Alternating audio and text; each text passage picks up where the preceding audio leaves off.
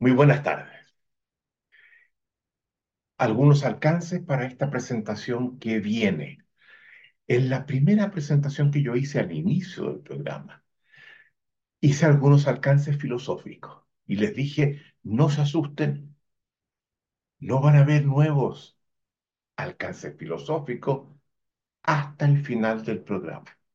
Pues bien, estamos ya llegando al final.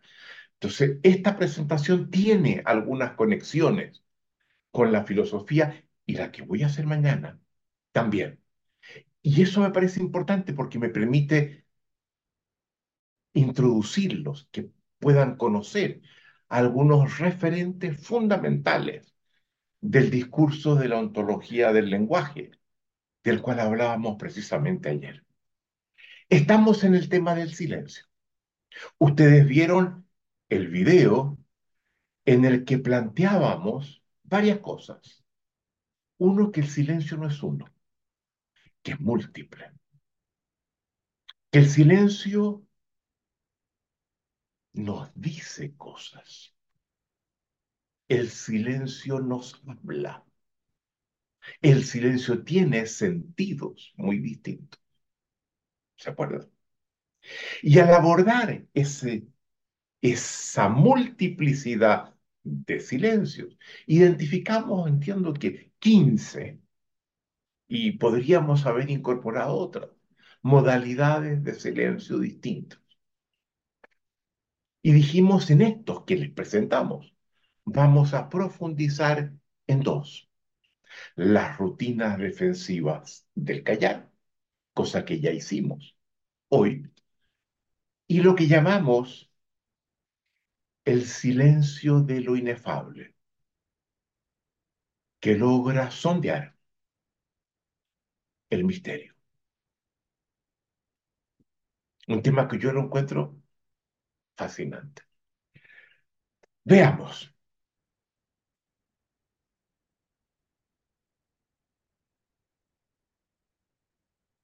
En las fuentes filosóficas más importantes, nosotros retomamos líneas que son centrales de la filosofía moderna. Menciono algunos. Nietzsche, Wittgenstein, Heidegger, entre otros. Hay muchos otros que vamos a mencionar algunos de ellos. Pero lo interesante, lo que me interesa dejar en claro ahora es que estos filósofos de los cuales nos alimentamos remiten, están conectados con algunos pensamientos filosóficos de la antigüedad griega. Este Heráclito, del cual también vamos a hablar. Y están varios sofistas que vienen después de los presocráticos, dentro de los cuales se encontraba Heráclito, que también van a aparecer mencionados, reconectados, porque cuando viene la propuesta de la ontología metafísica, contra la cual nosotros nos levantamos, apoyada también de manera muy importante en algunos filósofos antiguos como Platón, Aristóteles, Sócrates, pero antes de ellos, Parménides y Pitágoras. Entonces hay raíces muy antiguas que recuperamos, que fueron importantes siglo V, sexto,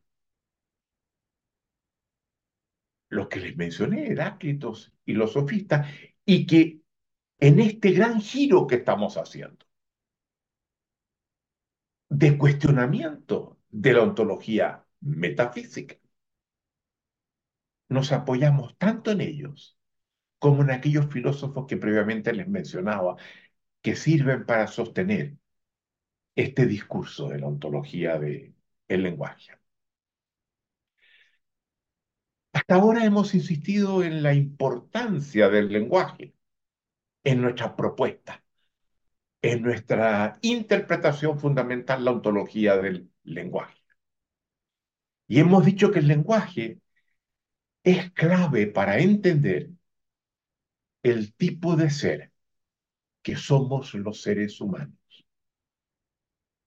Si una de las premisas fundamentales nos apoyamos en el lenguaje como elemento central para desarrollar esta nueva ontología. Pero digamos algo más sobre el lenguaje. Vamos a decir muchas cosas sobre el lenguaje en esta presentación. El lenguaje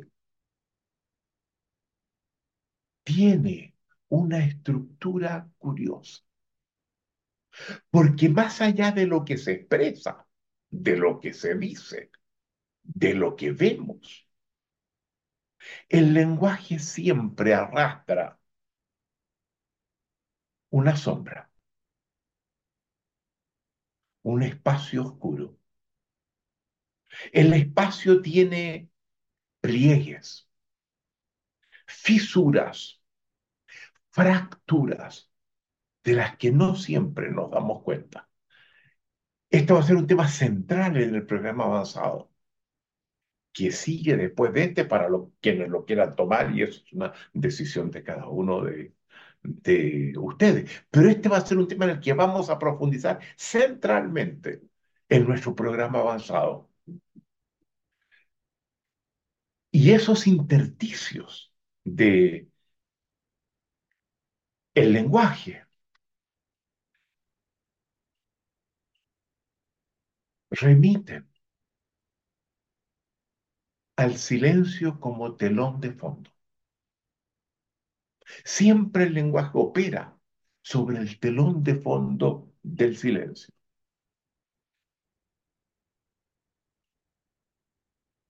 Como les dije antes, hay múltiples modalidades de silencio.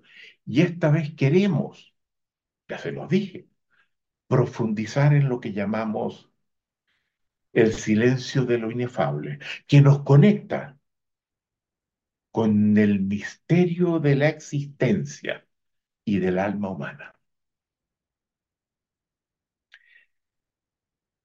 Partamos reconociendo lo que yo llamo el triple rol, y lo hemos dicho antes, que el lenguaje tiene.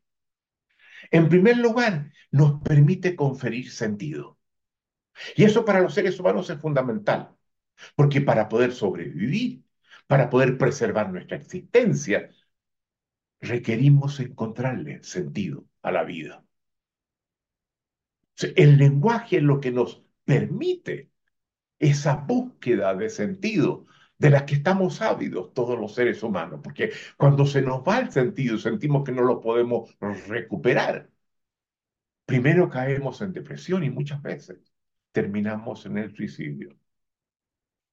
Tengo que ser capaz de reproducir, y lo hemos dicho, el juicio, mi vida tiene sentido. Y esto es importante porque eso se conecta también con las emociones. Sabemos que juicios y emociones están conectados. Entonces, ciertas emociones también contribuyen a que ese juicio se haga. Si estoy orgulloso, si estoy contento, si estoy esperanzado. Eso confiere sentido y se puede traducir también en juicios. También lo articulamos el sentido en narrativas, además de juicio y emociones.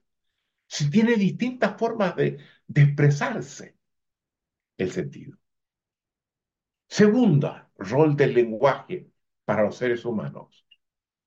Es el sustento de nuestras relaciones sociales. Los seres humanos somos seres sociales. A eso apuntaba quien yo les mencionaba ayer, Edward O. Wilson, entomólogo, experto en las hormigas, que desarrolla esta disciplina que es la sociobiología. A eso apuntaba también Steven Johnson, que escribe ese libro Emergence, The Connected Lives, Connected Lives of Ants, Brains, Cities and Software. la dimensión social es fundamental para el ser humano. Somos seres sociales. Somos de las siete especies que menciona Wilson, que está marcada por una existencia de un nivel de sociabilidad mucho más desarrollado que gran parte de las especies que tienen algunos niveles, sin duda, de sociabilidad, pero es lo que él llama la eusocialidad, Wilson, que es, eu significa buena, completa, desarrollada. Eso caracteriza al ser humano. Y en tercer lugar, el lenguaje lo vemos también como acción. A partir del lenguaje hablamos, actuamos, transformamos, nos coordinamos con otros, colaboramos en proyectos comunes que no podríamos llevar a cabo individualmente. Todo eso está posibilitado por el lenguaje. La metafísica no insiste en la importancia del, del lenguaje. Insiste en la importancia de una de las cosas que el lenguaje nos posibilita, que es la actividad racional, que pertenece a conferir sentido. Pero de allí arranca. Aristóteles define al ser humano como un ser racional. También hace lo mismo Platón, fundadores de la metafísica para nosotros, sin negar la importancia de la racionalidad. Sabemos que esta es un resultado que nos habilita el lenguaje. Entonces, hagamos nuevos alcances. Conectemos el lenguaje y la existencia humana. Y decimos que el lenguaje nos constituye. Y esto es muy importante. Y en los tres grandes filósofos que les mencionaba, que iban a aparecer, donde está Nietzsche, donde está Heidegger, donde está Wittgenstein, los tres hacen una conexión muy importante con el lenguaje y a partir de lo que dicen, desarrollan esa conexión. Y me interesa plantear lo que los tres dicen como punto de arranque para a partir de la concepción que nos entregan, desarrollar la importancia del lenguaje. Y Nietzsche nos dice que el lenguaje es nuestra prisión, que estamos atrapados en él, que no podemos ir más allá de lo que el lenguaje nos posibilita, que estamos dominados por la gramática, y lo vamos a ver enseguida. Hay un filósofo que tuvo una importancia en mi vida muy, muy grande, que es Ludwig Schajowitz, amigo de mi padre, filósofo también. En uno de sus libros más importantes dice, creemos servirnos del lenguaje, sin darnos cuenta de que el lenguaje se sirve de nosotros. Eso lo vamos a empezar a ver. En esta estar atrapados en el lenguaje. Construimos y veneramos ídolos que nacen de las trampas que el lenguaje nos crea, algunas de las cuales vamos a mencionarlas. Heidegger. Para Heidegger también es central el lenguaje humano. Pero en vez de decir que el lenguaje es nuestra prisión, como lo decía Nietzsche, que parecía como un obstáculo, una limitación, que nos impide ir más allá. Heidegger dice, el lenguaje es la morada al ser.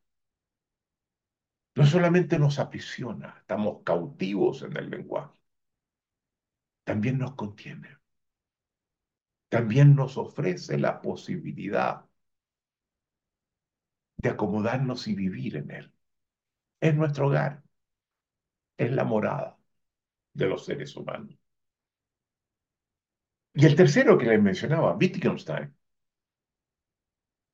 que es una premisa que también la desarrolla muy profundamente, pero se la quiero mencionar, la premisa de la cual parte. Wittgenstein nos dice, el lenguaje es una forma de vida De acuerdo a los lenguajes que hablamos, vivimos distinto. No solamente somos en el tipo de ser que somos, como de acuerdo a ese lenguaje, define nuestra vida.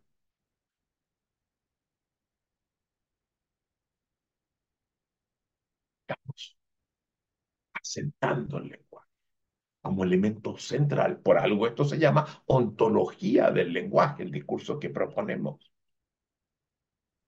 En el siglo XX, pasado, recién pasado, se producen desarrollos fundamentales sobre el lenguaje. Heidegger y Wittgenstein pertenecen al siglo XX. Pero antes, al comienzo, en los inicios de ese siglo, surge la lingüística moderna también, que va a ser un instrumento muy importante, que va a alimentar nuestra propuesta. Y el padre de la lingüística moderna, el más importante, hay varios, es Ferdinand de Saussure, un lingüista suizo que luego de morir se publica su obra póstuma, Curso de Lingüística General, 1917. Pero a partir del mediado del siglo XX, incluso un poco antes, se van a ir produciendo sucesivamente dos giros fundamentales en nuestra comprensión del lenguaje. Estamos hablando solo del lenguaje, no de la vida, de la existencia, que está absolutamente contaminada por el lenguaje. Sino cuando examinamos el lenguaje, vamos a entenderlo a partir de dos giros fundamentales. El primero de ellos, ya planteado, insinuado, presentado por Heidegger, pero articulado con mayor claridad por Wittgenstein, donde con Wittgenstein pasamos de una concepción designativa del lenguaje, que el lenguaje sirve para designar lo que está allí, colocándole nombre y pudiendo hablar de ello, y a partir de que podemos hablar, relacionarnos y poder utilizar los elementos que pertenecen a nuestro mundo. De una concepción designativa que era del pasado a una concepción que llamamos constitutiva. El lenguaje no solo nos constituye a nosotros. Tal como Heidegger y Wittgenstein insiste, el lenguaje constituye el mundo en el que vivimos. Está impregna por completo el mundo en el que estamos.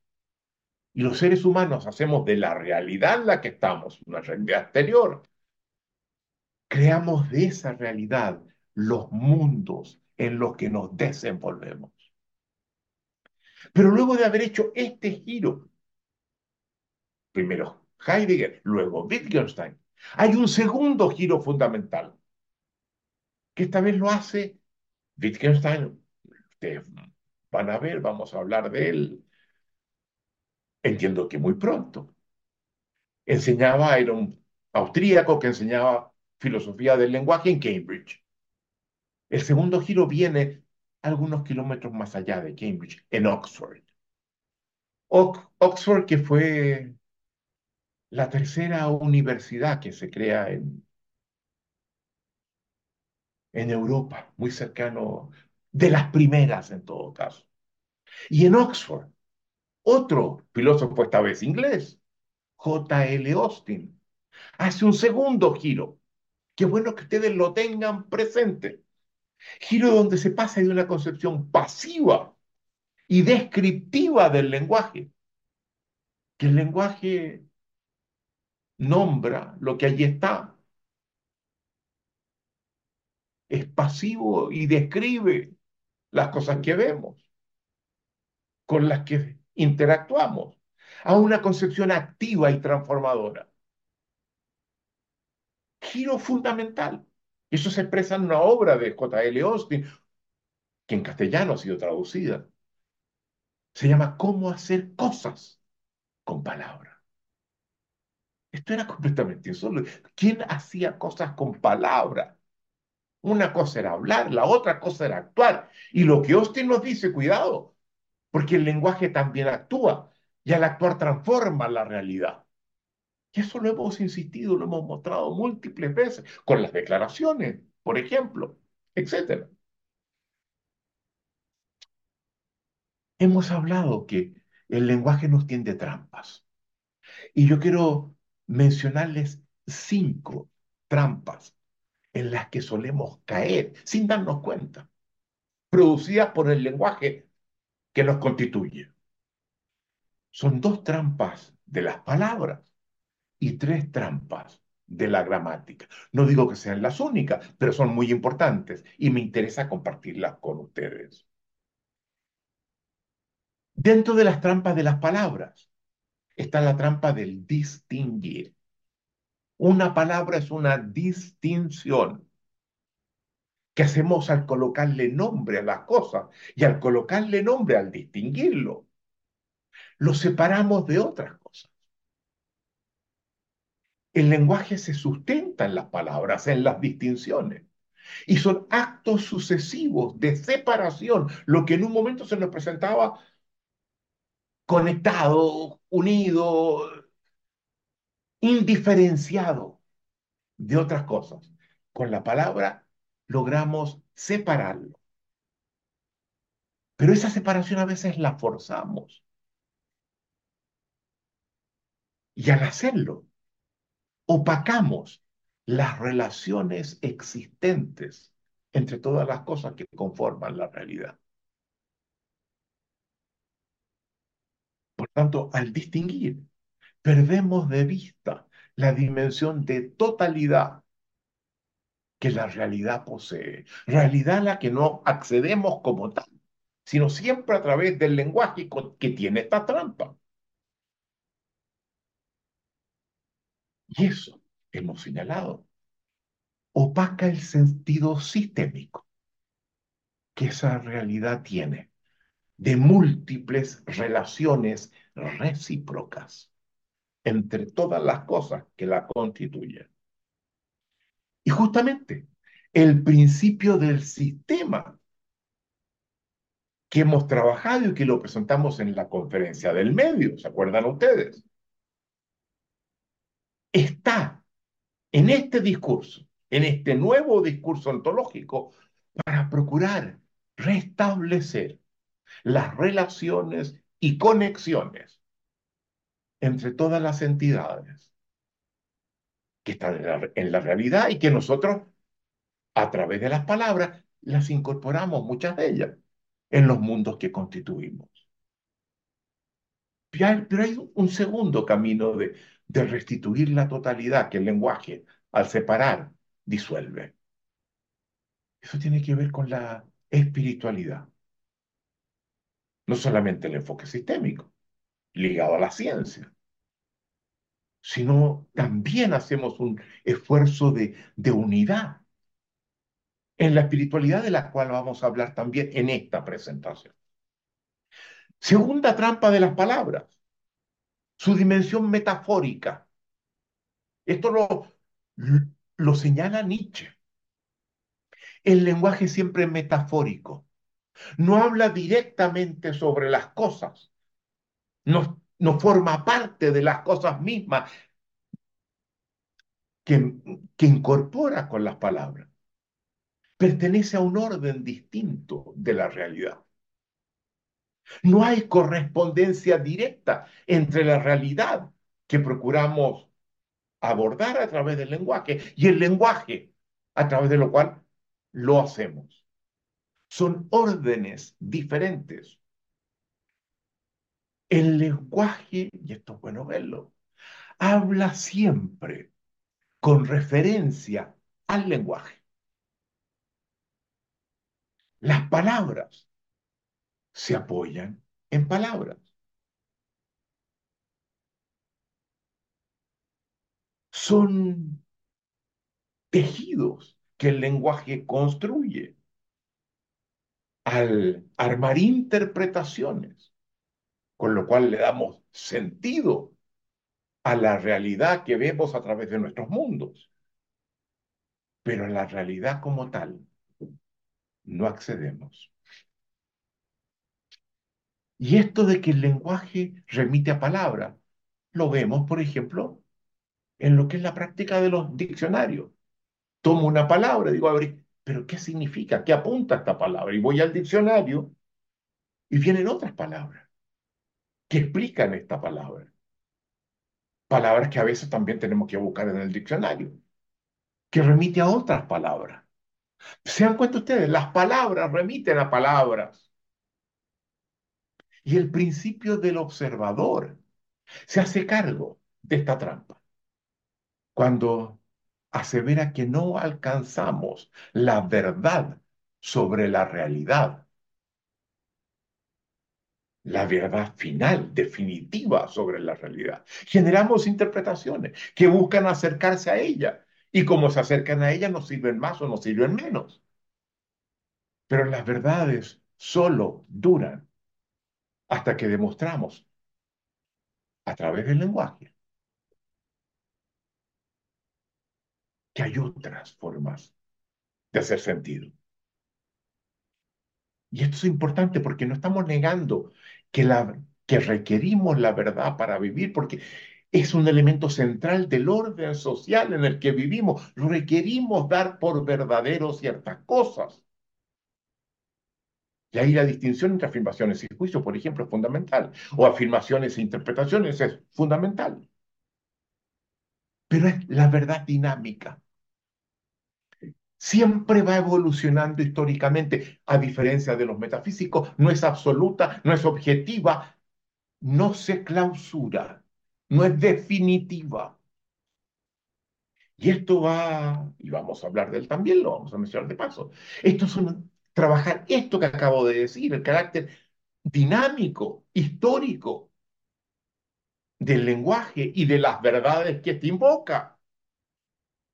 Es uno de los elementos centrales de la filosofía de un filósofo fundamental que se apoya en Nietzsche y se apoya en Heidegger, que es Jacques Derrida, uno de los filósofos malditos que surgen en Francia, que se apoyan en, en, Nietzsche, que aparecía como un filósofo, pero conectado casi con el diablo, y Heidegger.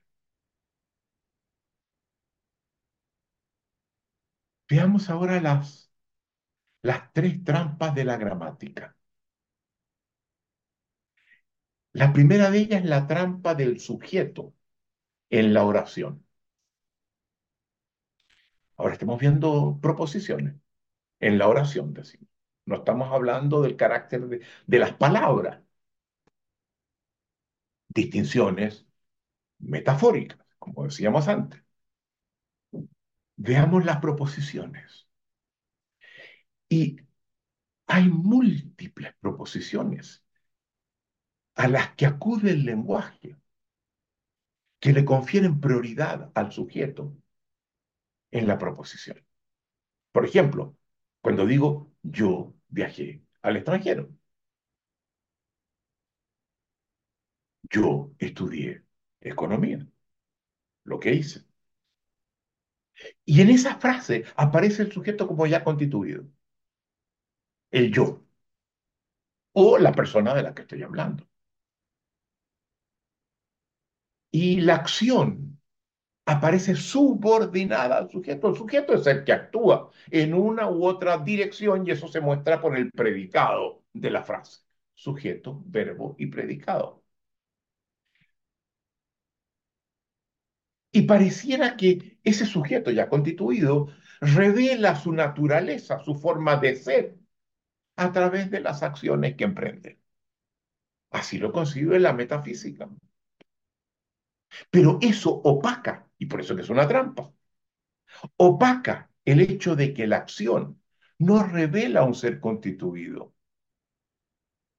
El lenguaje, perdón, el lenguaje. Y las acciones que éste emprende a través de esas proposiciones de, que, que tienen esta estructura predicativas. Las acciones constituyen al sujeto, no lo revelan como era y lo muestran, lo hacen ser. El hecho que yo viajé al extranjero, a la vuelta soy distinto. El hecho de que yo estudie economía me convierte en una persona diferente si hubiese estudiado teología. ¿Se dan cuenta? esa oración opaca, esconde ese ello.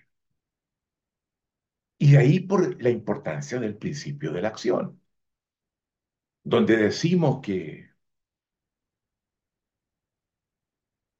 la acción genera ser. No es el, el ser convertido en sujeto quien produce la acción y apunta al predicado. Esa acción cambia el sujeto. Segunda, trampa de la gramática, la metafísica de la cópula. Sí, sí, el lenguaje cópula. ¿Qué significa cópula en, en latín? Unión. Y esto lo vamos a ver en las que llamamos, a diferencia de las proposiciones predicativas que hablábamos antes, las, las proposiciones de identidad. Cuando utilizamos el verbo ser para establecer la unión, cópula, entre el sujeto y el predicado. Ejemplos. Juan es un ingeniero. Suponemos que las cosas son de una determinada manera, a través del verbo ser, que es la cópula. Y lo que importa es, por lo tanto, dado que es de una determinada ser, ser es investigar ese ser que ese sujeto, en este caso Juan, es el ser de Juan. Y a partir de ese ser de Juan, estamos haciendo dos cosas que están absolutamente presentes en la propuesta metafísica que cuestionamos. Hemos convertido el verbo ser en sustantivo, en un ser, el ser que somos. Si ya no es verbo, es un sustantivo.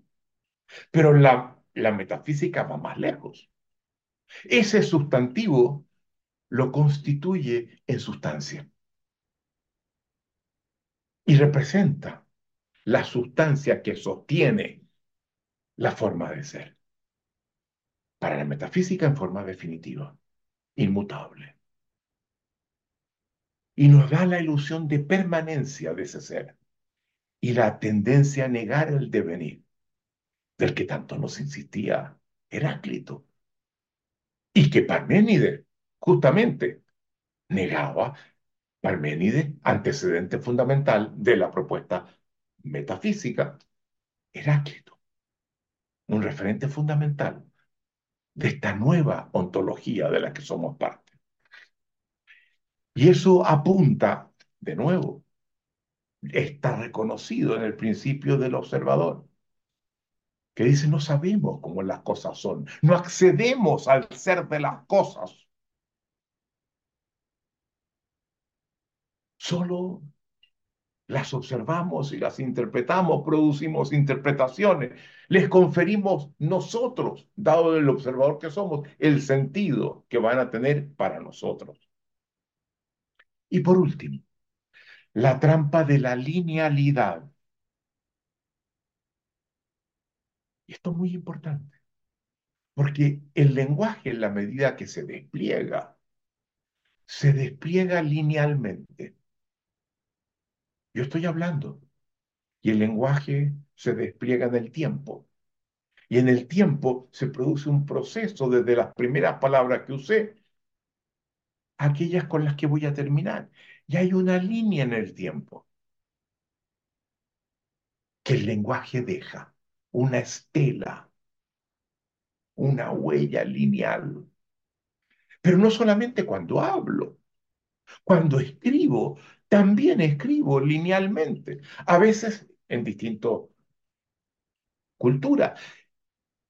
Las líneas cambian de sentido, a veces nosotros escribimos de, de la izquierda a la derecha, pero hay otros que escribían de la derecha a la izquierda.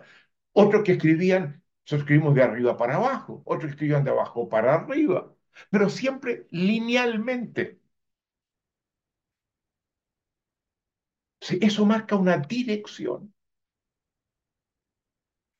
Dirección que cuando escribimos, por ejemplo, se separa por, por puntos, por párrafos, hasta que llegamos al punto final que cierra lo que realmente quería expresar una vez que llego al final de lo que escribo. La línea tiene una dirección. Y eso plantea la idea de que hay que mirar la realidad a través del mundo que, la constituye por el lado nuestro, siguiendo esa línea. Causas primero y efectos después. Y eso nuevamente niega que la causalidad no es solamente unívoca, de un lugar a otro, de la causa al efecto, al resultado. Por lo general, hay causalidades recíprocas. En la conectividad, eso es lo que hacemos. Estamos conversando los dos. Yo te digo ciertas cosas, tú me dices ciertas cosas a partir de las que yo te digo. Y las cosas que yo te dije, puede que cambien tu manera de ver las cosas. Y las que tú me dices, a partir de lo que yo te dije, que es muy distinto de lo que yo pienso, me cambia a mí. Hay una relación circular, lo que llamamos causalidad recíproca, trampa que procuramos hacerle el quite nuevamente a través del principio del sistema, que busca disolver la hegemonía de la causalidad lineal son las trampas. Pasemos a un tema distinto. Voy a hacer varias veces esto. Hemos sostenido que uno de los papeles del lenguaje, de los roles, apunta a la generación de sentido. Pero cada vez que conferimos sentido, ese sentido se expresa en un intento de ordenar el caos, de, poner orden, de dejar las cosas en una forma que me sea posible desenvolverme con ellas, porque veo en ellas un orden que el lenguaje establece. Y esto es muy importante, porque ese orden, por lo tanto, ilumina esa realidad más caótica al establecer ese orden.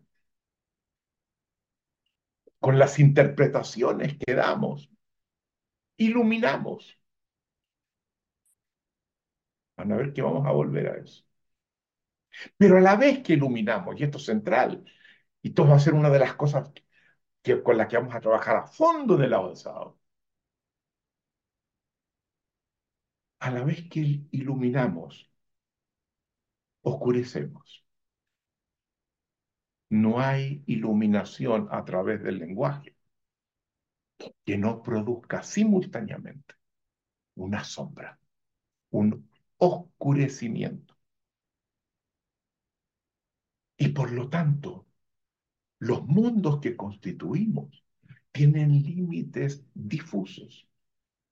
Solemos ver lo que el orden que esa interpretación no, nos provee, nos entrega.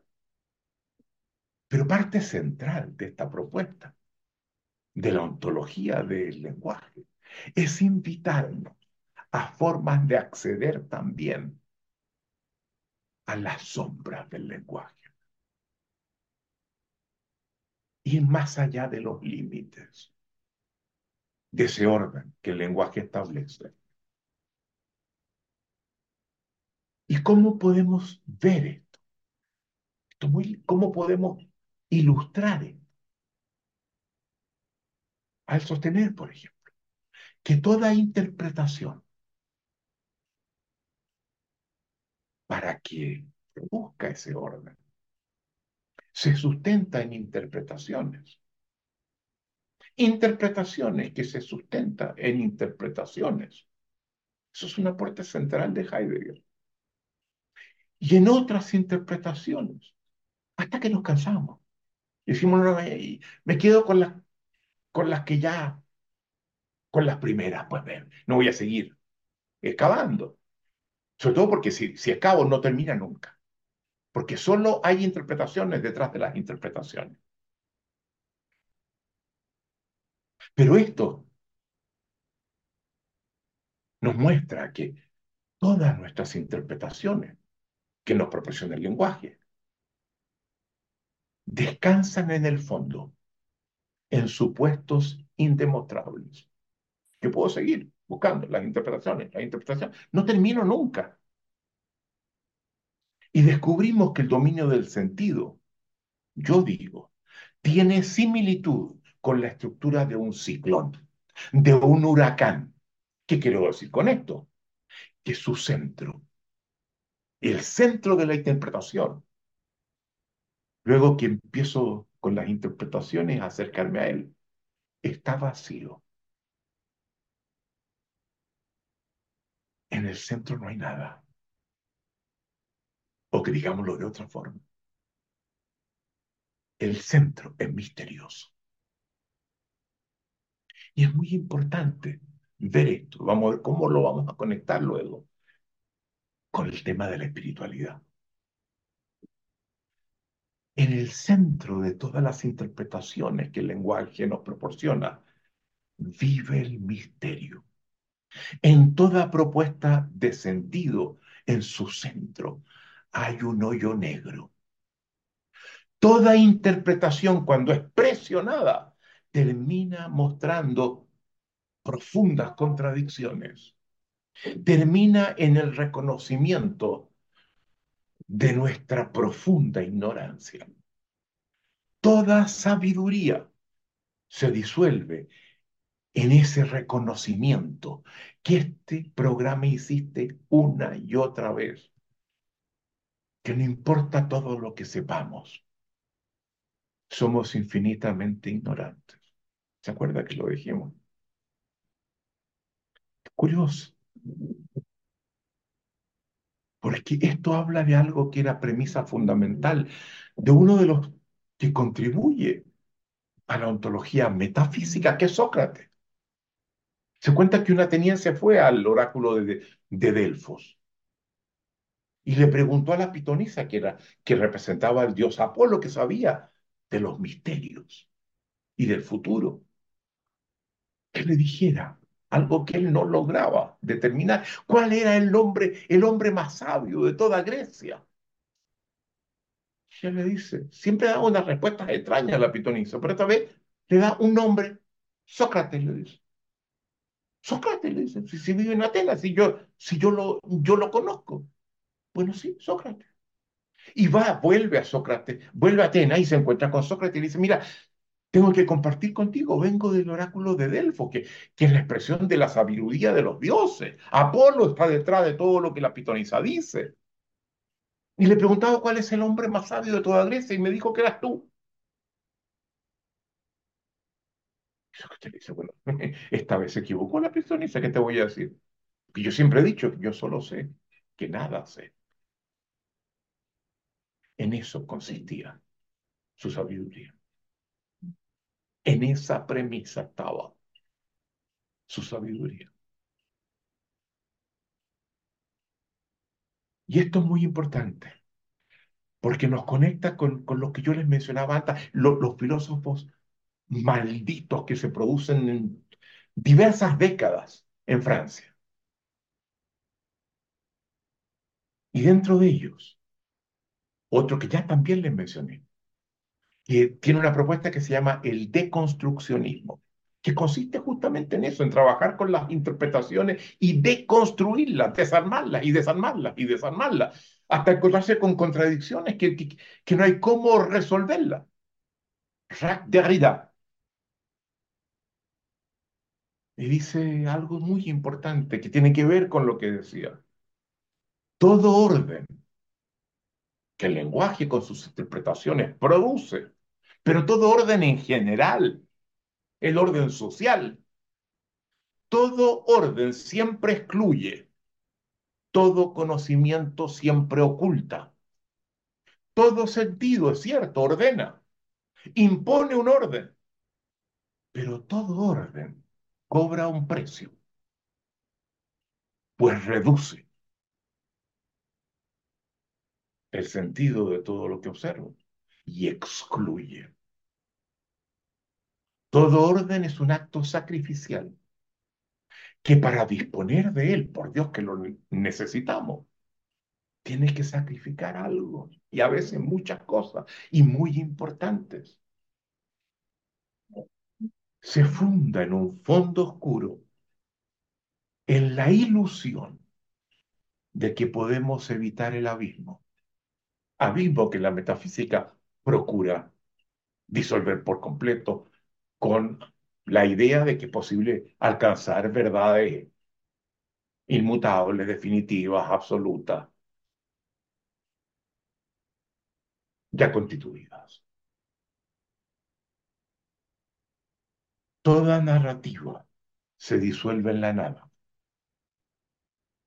Se funda en presupuestos indemostrables en último término, toda narrativa, por muy importante y necesaria que no sea, es en definitiva, en definitiva incoherente.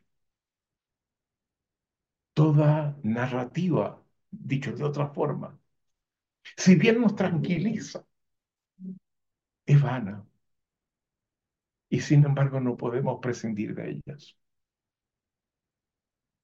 Y eso incluye a las narrativas científicas, que saben perfectamente, y lo dijimos en la primera conferencia, la verdad científica dura hasta que se demuestre lo contrario. Y no hay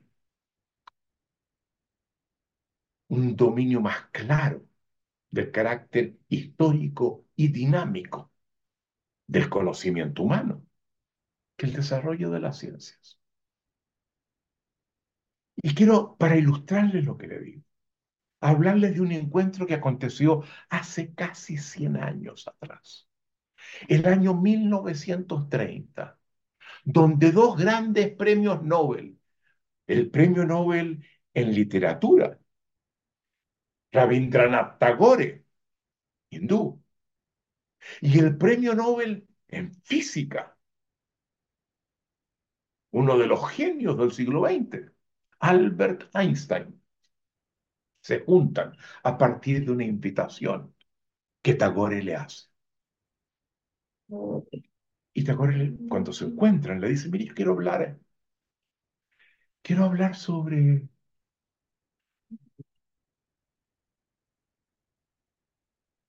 sobre dimensiones que van a, van a terminar siendo espirituales o quizás poéticas.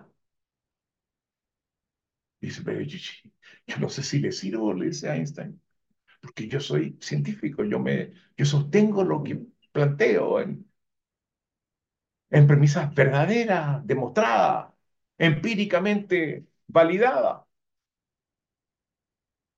Sí, le dice ¿Y por qué dijeron? ¿En qué sostiene que usted logra hacer lo que me dice? Bueno, por el, por el hecho de que utilizo metodologías que están confirmadas por, por la comunidad científica en su conjunto.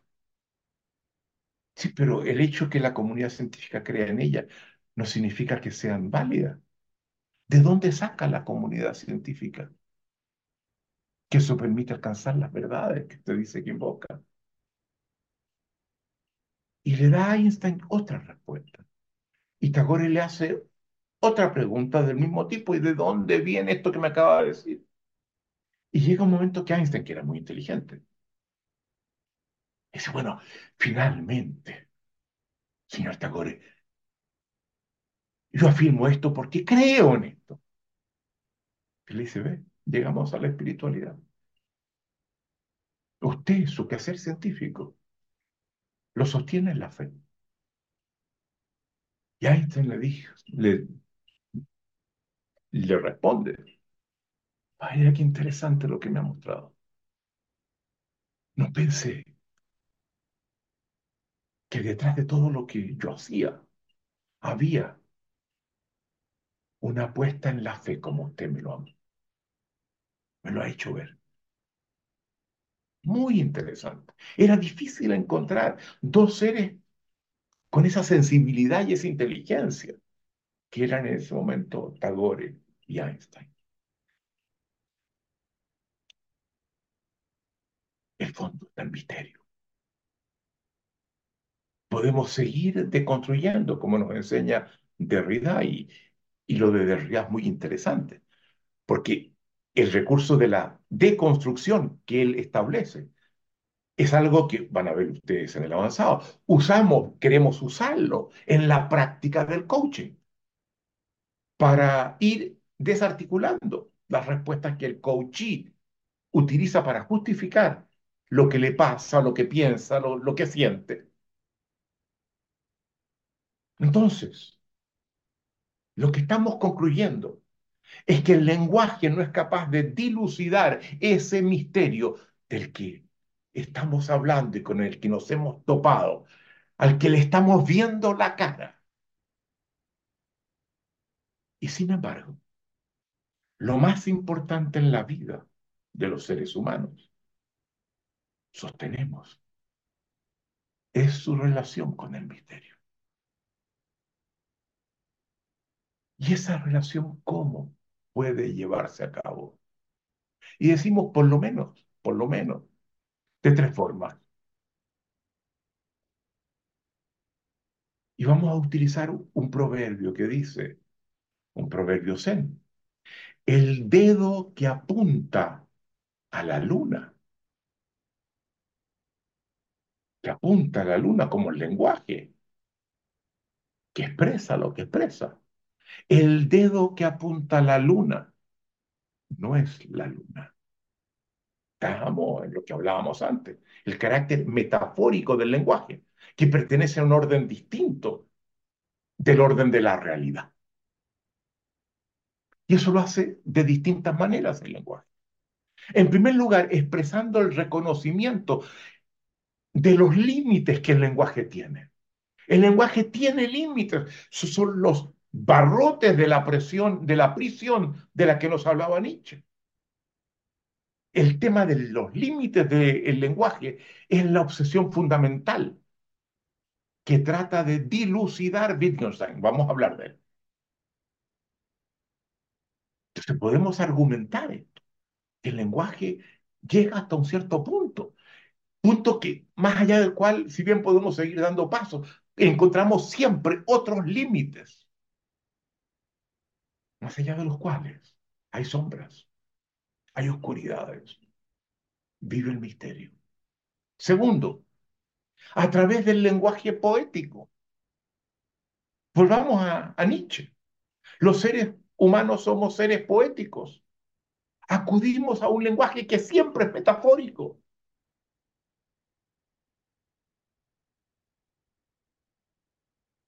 Todo lenguaje es metafórico nos dice Nietzsche.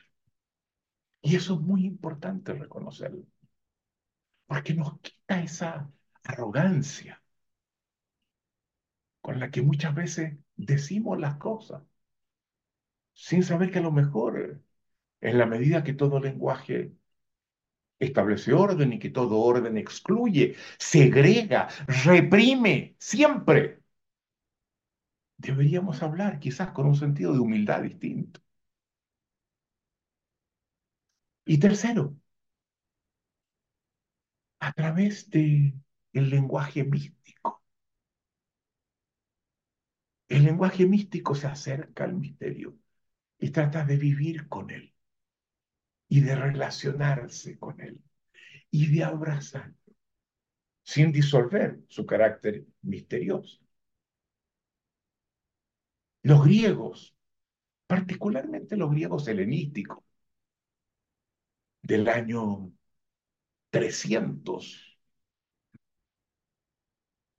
antes de Cristo, quizás un poco antes, los helenísticos, que eran los estoicos, los epicúreos, los escépticos, los cínicos, en la historia de la filosofía, con los quienes tenemos mucha afinidad en esta propuesta.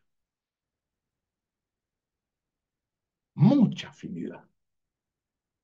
En, en mi libro último de noviembre del 22, El giro de la mirada, que se los vamos a entregar en el avanzado, porque vamos a trabajar con él, pero quienes no entran al avanzado y quieran mirarlo, está en Busca Libre, está en Amazon, está en todas partes. El giro de la mirada. Yo hablo de los helenísticos y su importancia en el desarrollo de la modernidad.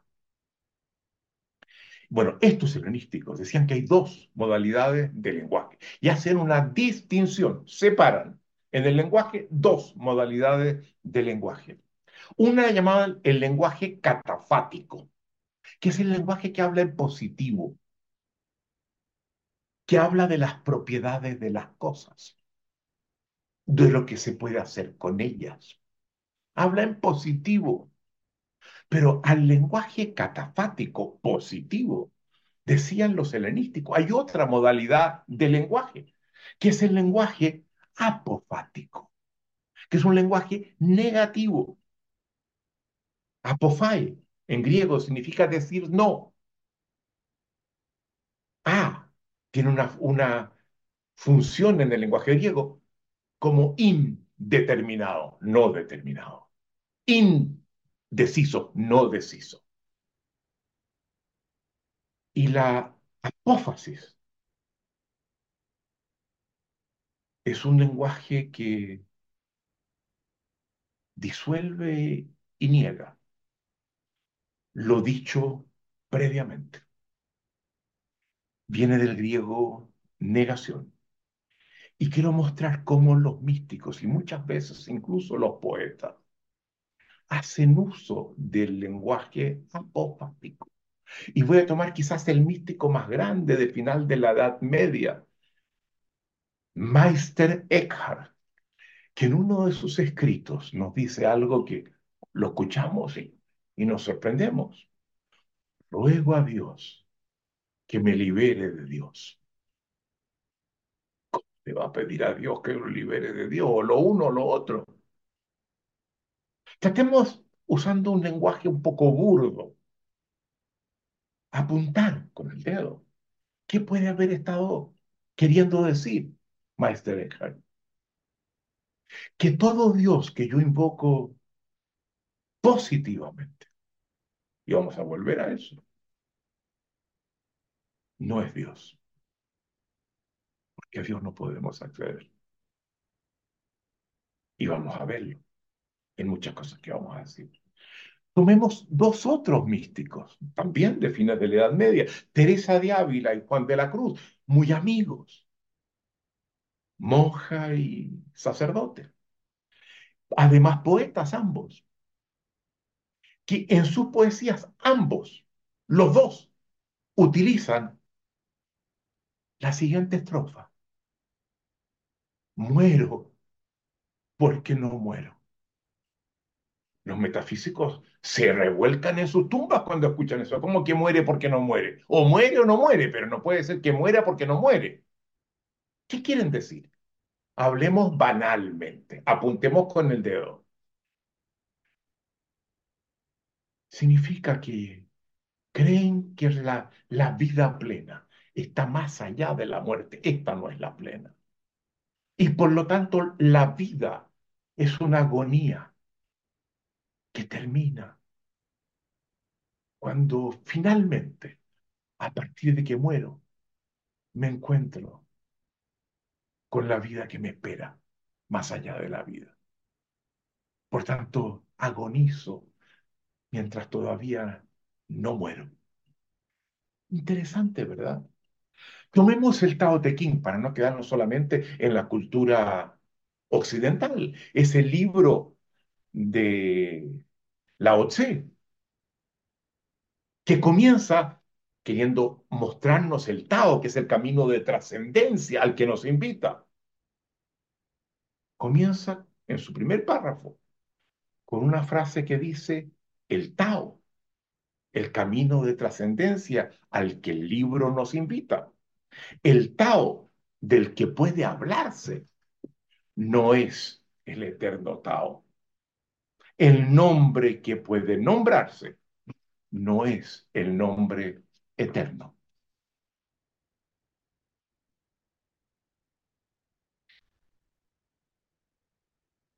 Ese camino no permite articularse en una interpretación hecha por el hombre. Pero nos lleva a acercarnos al misterio y eso enriquece nuestra existencia. Y quiero mencionar dos cosas más como ejemplo de esto. Y estoy muy atrasado. Marguerite Porret, una beguina del siglo XIII. Las beguinas eran mujeres muy simples, muy humildes, muchas veces analfabetas, que sentían que no eran dignas para convertirse en monjas y que ofrecían sus vidas para ayudar a las monjas y a los sacerdotes, para servirlos. Hay en, en Bélgica todavía un convento de Beguina cuando nosotros con Alicia fuimos, creo que habían dos o tres que estaban ahí todavía. Bueno, Marguerite Porret sabía leer y escribir. Y escribe un libro que es fantástico, que se llama El espejo de las almas simples, siglo XIII. Que la iglesia lo toma y ve los poemas que están escritos por Marguerite Porret Dice, pero esta mujer es una hereje, ¿cómo puede ser una beguina? Como la tenemos dentro de la iglesia. Mira la frase que saca, pero es, es una herejía todo el tiempo. Y le meten juicio.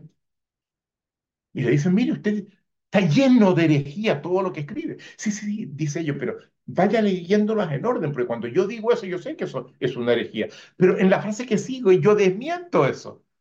Sí, pero dice otra herejía, le dice. Claro que sí, pues, pero en la que sigue, desmiento esa herejía también. Sí, pero todas son herejías, pues. Pero se da cuenta lo que produce el poema. Nos eleva. Nos lleva a la trascendencia. Murió en la guerra, acusada de hereje. Marguerite Porret. Y quiero mencionar un poeta, compatriota chileno, Pablo Neruda, uno de los más grandes, que en su soneto 69, en el libro de los sonetos, el 69, comienza con una frase apofática. No solamente los místicos, también los poetas. Y dice, escuchen bien, esta no, no requiere explicación. Se entiende sola. La frase dice, tal vez no ser es ser sin que tú seas. Tal vez no ser es ser sin que tú seas.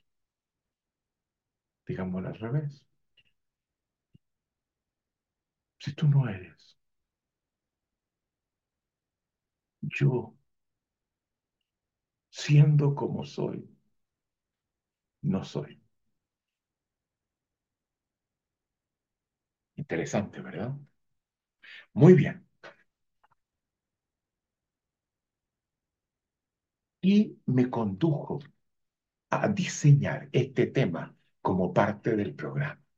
¿Se acuerdan que yo les comentaba ayer cómo un alumno eh, había hecho un comentario al terminar el ABC de que no había mayores cosas de empresa, que si bien estaba muy contento, sentía que hubiese sido tan bueno que hubiera algo?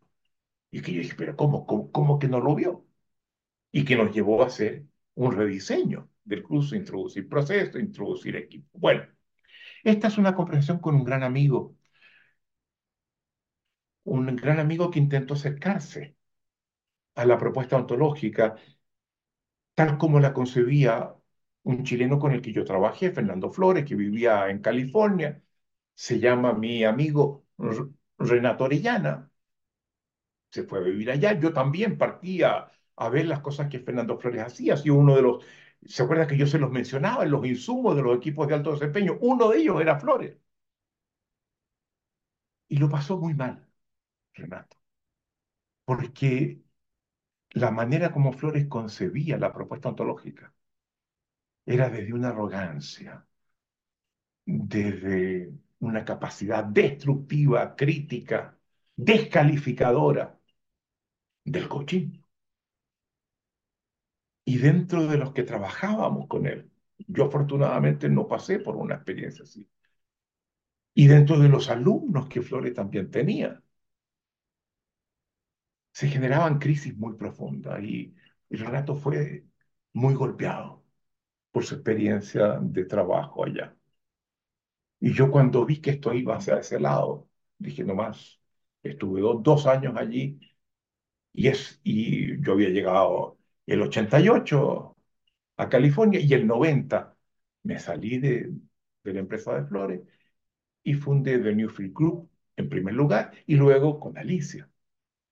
Cuando vi que había otros problemas que surgían con, con The Newfield Group y mi socio entonces, creamos Newfield Consulting, que está absolutamente con los estándares éticos que creo que son pertinentes. Entonces se vino Renato Orellana a Chile. Y yo me quedé ah, con, con las empresas que hacíamos, viviéndolo en los Estados Unidos, todavía vivo allá. Eh, vengo parcialmente a Chile, voy a otros países en función de las exigencias de, trabajo. Y cuando vine a Chile quise ver a Renato y me dijo, mira, mira, qué bueno que me llamas porque necesito hablar contigo. Yo le digo, pero de todas formas. Y me acuerdo que nos juntamos en un café en la Avenida del Bosque, en Santiago. Y me dijo, mira Rafael, qué bueno que nos vemos, porque te tengo mucha estima y me parece muy interesante lo que estás procurando hacer, el rescate de muchas cosas que estaban en la propuesta que Flores hacía, pero que al final se hundían por la ética que, que estaba presente en eso. Claro, le digo, en eso estamos, recuperando muchas de esas cosas y desarrollando múltiples cosas más. Fantástico, me dijo, pero hay algo que me preocupa. ¿Qué cosa? He estado con varios alumnos tuyos. ¿Ya? ¿Y qué te parece? Quedo preocupado. ¿Por qué? Porque hablan con una arrogancia, Rafael. Creen que son dueños de la verdad. Tú dices algo y te dicen, a ver, pero eso es un juicio. Fúndame el juicio. Y empiezan en un disparar cosas que uno siente que, que, lo arrinconan y siento que eso es contrario a lo que entiendo que tú quieres, pero le digo, ah, absolutamente. Me preocupa mucho lo que me dice. Y te digo, yo he pensado sobre esto, me dice. Y yo creo que tiene que ver, tiene que ver con tres cosas que están presentes en el lenguaje que conducen a eso. La metáfora, la paradoja y la oración, la plegaria.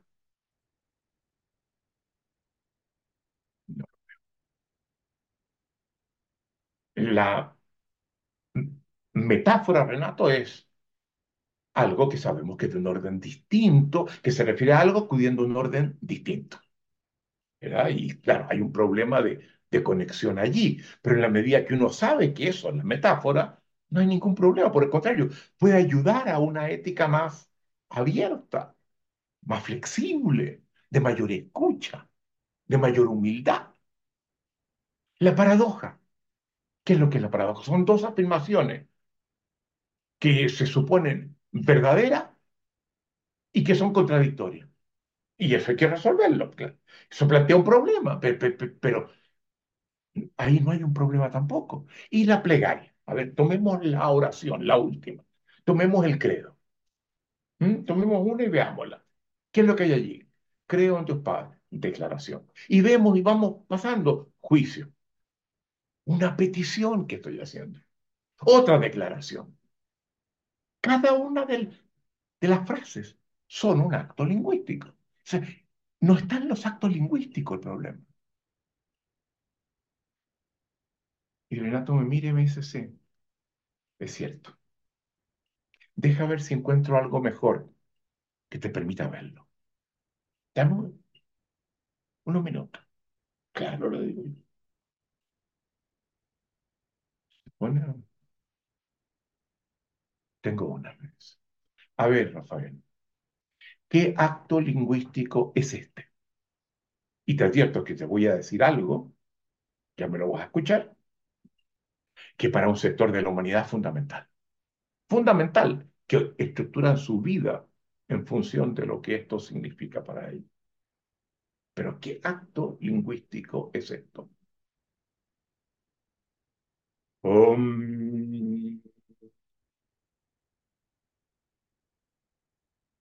Afirmación, declaración, juicio, petición, promesa, oferta. ¿Qué acto lingüístico es esto?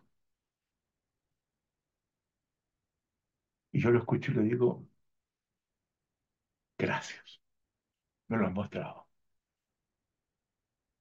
Y lo que me has dicho nos va a permitir hacernos cargo de lo que me has reportado, te lo aseguro.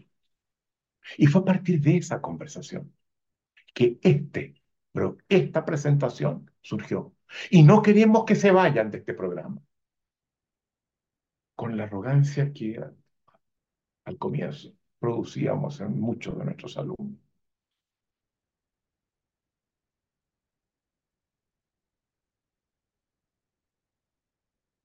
Ese es el origen de esta presentación. Y quiero, antes de abordar las áreas que me parecen pertinentes, y les advierto, voy un poco atrasado, hablarles un poquito de Wittgenstein, presentárselos. Wittgenstein era un, un austríaco, hijo de la gran familia de los Wittgenstein, que eran los productores del acero en Austria. Los eh, equivalentes a los Krupps en Alemania, que eran los dueños del acero en Alemania, que vivió en la Austria de comienzos del siglo XX, donde se produjo en, en Viena un florecimiento espectacular de las artes, de las humanidades, de la filosofía. Ahí surgen corrientes filosóficas muy importantes para el siglo XX, el positivismo lógico, desarrollos en, en la física, en la arquitectura, en la música,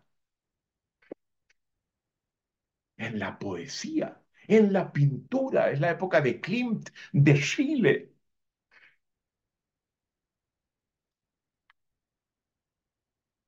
Es una época que, en ese desarrollo se surgen múltiples cafés. El café vienés, famoso.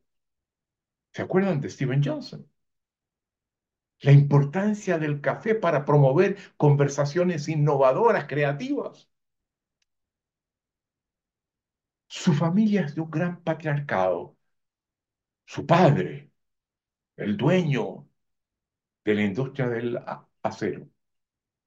Sin embargo, su familia, de gran refinamiento cultural, la madre, una mujer que dedicada a la música, encantada por la música, que inventaba, que, invitaba a distintos músicos a su casa. Pablo Wittgenstein, hermano de Wittgenstein, en la Primera Guerra Mundial, pierde el brazo derecho. Y varios, varios compositores importantes, Ravel entre ellos, le componen concierto para la mano izquierda a Pablo Wittgenstein.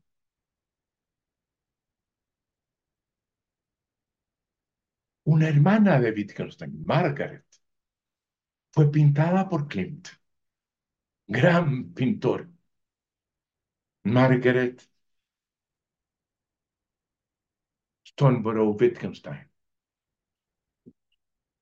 Y que jugó un papel importante porque era muy amiga de Freud. Y cuando surge el nazismo en Europa y fuertemente en Austria, hace lo imposible por que pueda salir Freud y emigrar a Inglaterra a comienzos de los años 30. Freud muere en Inglaterra, en el exilio. Exilio que le consigue Margaret Strawborough Wittgenstein. Tres hermanos de Ludwig Wittgenstein, del que estamos hablando, el filósofo, se suicidan en una familia de una riqueza, de un lujo, de un refinamiento insólito. Y Wittgenstein decide convertirse en un ingeniero aeroespacial y decide estudiar en Manchester, en Inglaterra. Y viaja a Manchester para ser un ingeniero aeroespacial. Y está por entrar, está ya instalado allá. Y se plantea, pero ¿es esto realmente lo que debo estudiar? Porque si, si me examino a mí mismo, lo que más me gustaría es estudiar filosofía. ¿Cómo puedo resolver este dilema?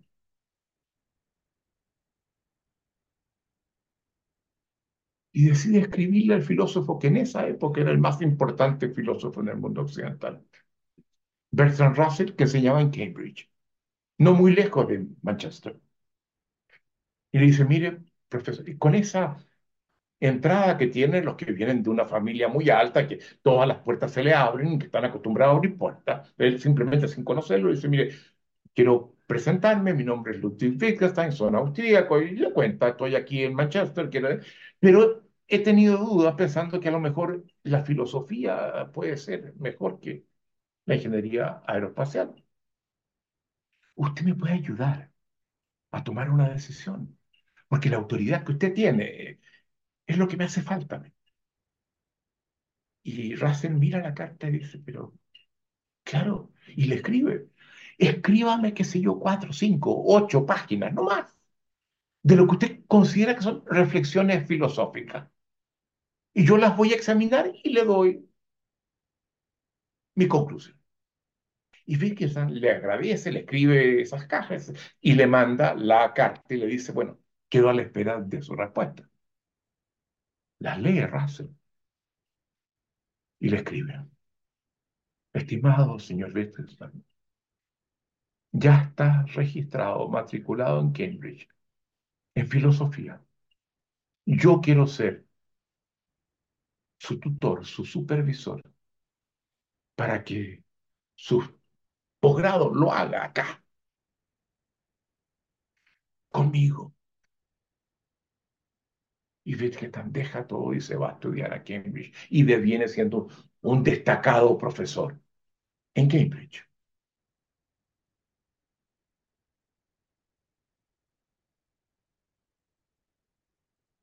La principal inquietud de Wittgenstein, que define, Wittgenstein tiene, a ver, quiero dos cosas destacar. Wittgenstein es un filósofo muy especial.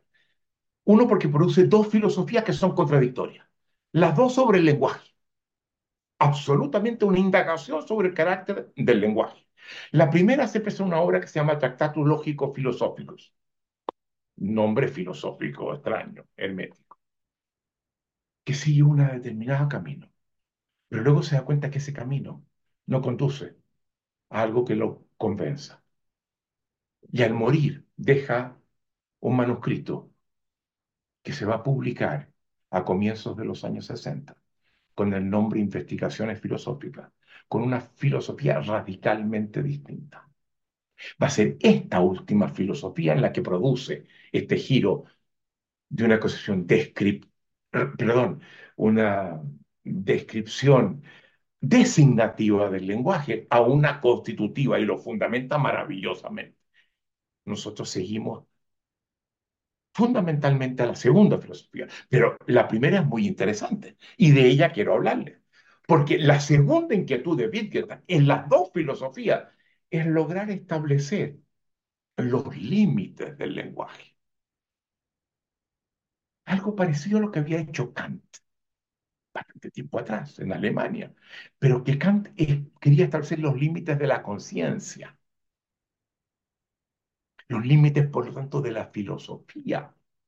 No, no, Wittgenstein quiere los del lenguaje. Todo lo demás, la filosofía la ciencia, vienen del lenguaje. Partamos por el lenguaje. Y el Tractatus es una obra muy especial. Tiene una estructura muy especial. Son siete premisas simples dos líneas, tres líneas, donde dice, una primera premisa en la que se apoya.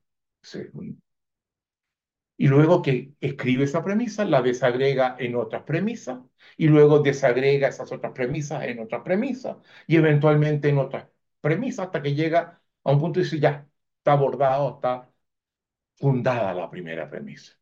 Pasa a la segunda premisa. Y hace lo mismo, la desagrega y la desagrega y la desagrega en premisas subalternas. A la tercera, a la cuarta, y llega a la última premisa de la obra. Y curiosamente, esa última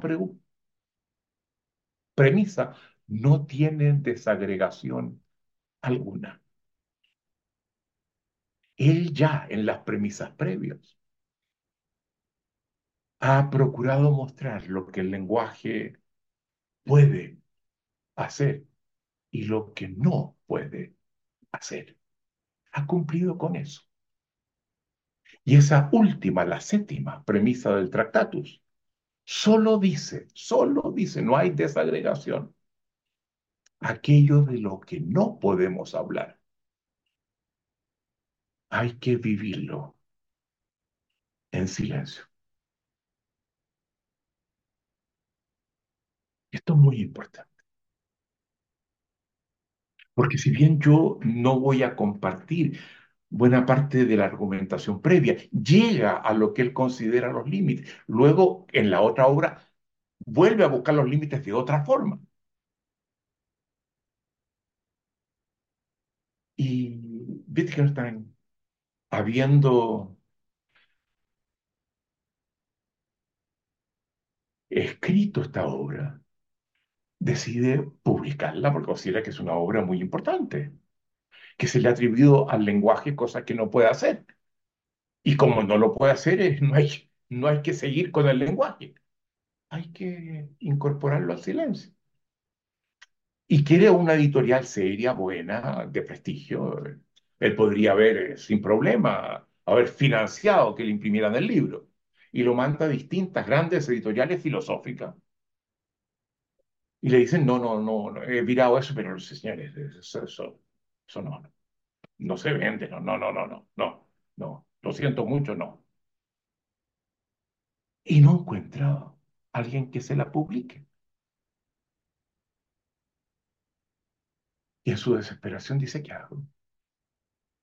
Y piensa, pero Russell, pues, que fue mi tutor, que nos conocemos, que, que nos apreciamos mucho, que somos muy amigos. Él, que es el mayor, el más importante filósofo de esta época. Pero Russell le consigue su editor y le dice, no lo lea, no lo va a entender, pero este libro va a ser de las mayores contribuciones del siglo XX. Y lo fue. Y Wittgenstein, a partir de la carta de Russell, le manda el manuscrito y le acompaña con una carta. Carta en la que le dice, mire, le, le, escribo por indicación del profesor Russell, que me ha dicho que se ha contactado con usted que usted está dispuesto a considerar el manuscrito que le envío. Pero quiero hacerle una advertencia que me parece importante que usted la tome en cuenta. El libro, el manuscrito que le envío tiene dos partes. La primera parte es todo lo que el manuscrito dice. La segunda parte es lo que el manuscrito no dice. No está en el manuscrito. Y le hago esta distinción porque me interesa advertirle que lo más importante de lo que le estoy enviando no es la primera parte, es la segunda.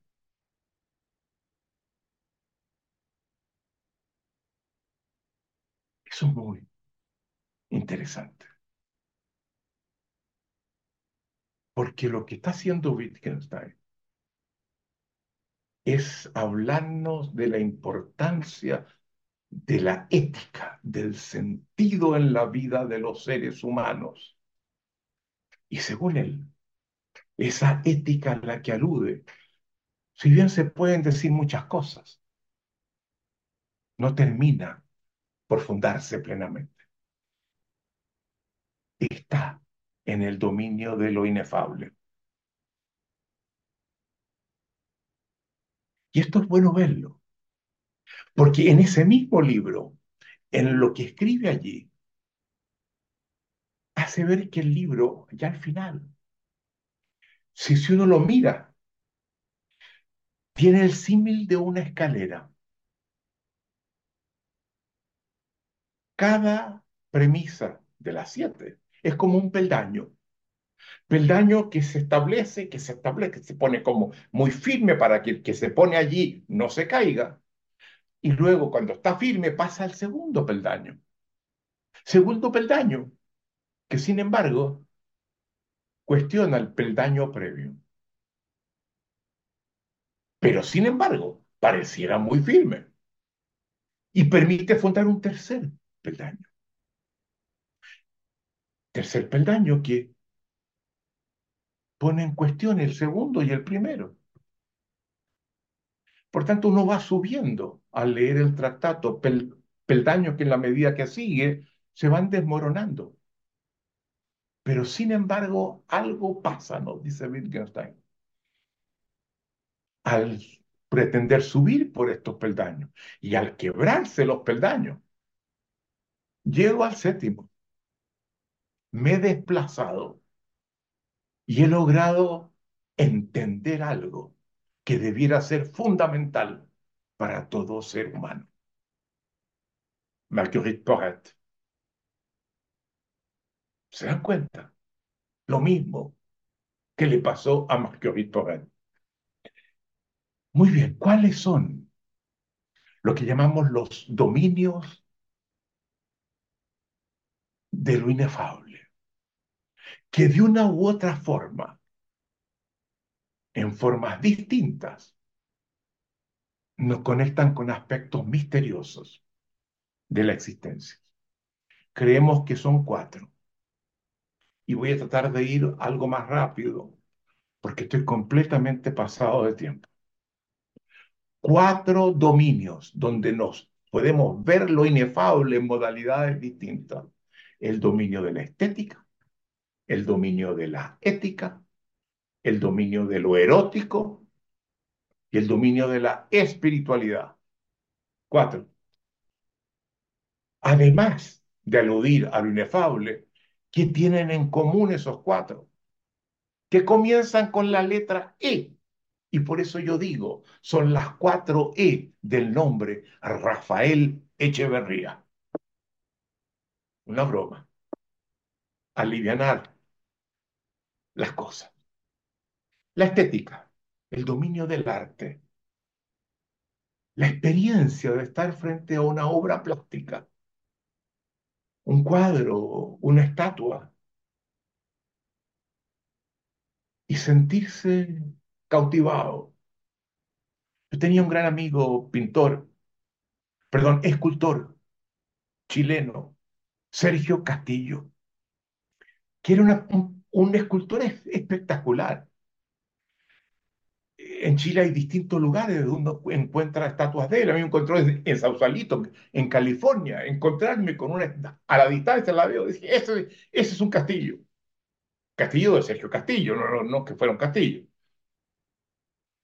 Y era una persona como muy simple para conversar, muy, muy, muy poco sofisticado o las conversaciones eran, para mí, me, me encantaban, pero no tenían un nivel de profundidad intelectual muy grande. Él era un escultor.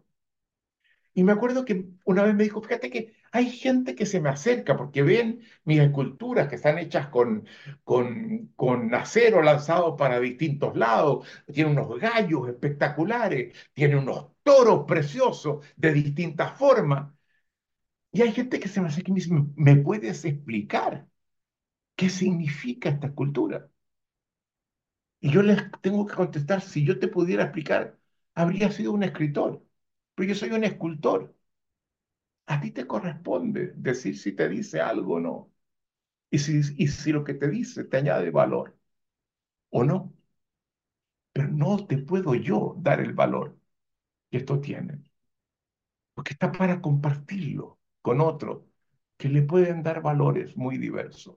Lo que importa es que vean que tiene un valor muy importante para ellos. La experiencia musical,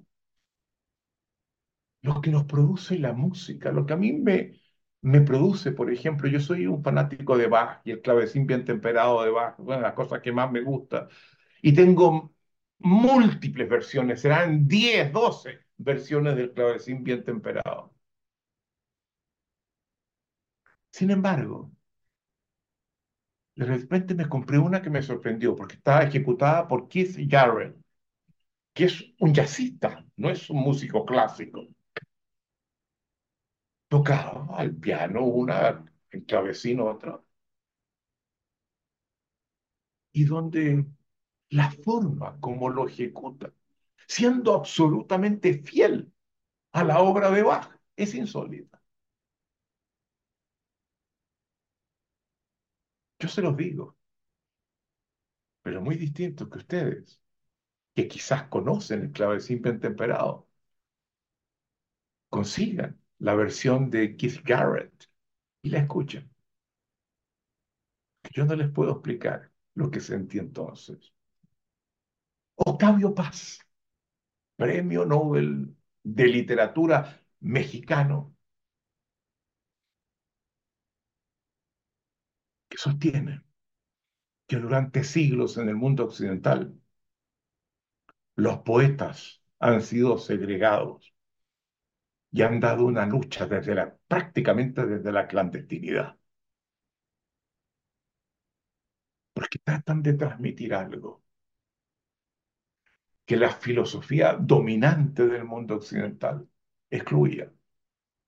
¿Sabían ustedes que Platón, fundador de la metafísica, en su república, expulsó a los poetas por degenerado, por corromper a la juventud, por no ser riguroso, por no buscar la verdad filosófica?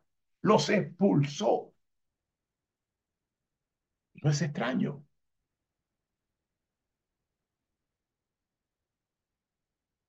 El mundo estético nos conecta con el mundo imaginario como constitutivo de los seres humanos. Un mundo que muchas veces nos es fundamental, particularmente si procuramos cultivarnos. Con el mundo interior de los deseos, de los sueños, de las fantasías,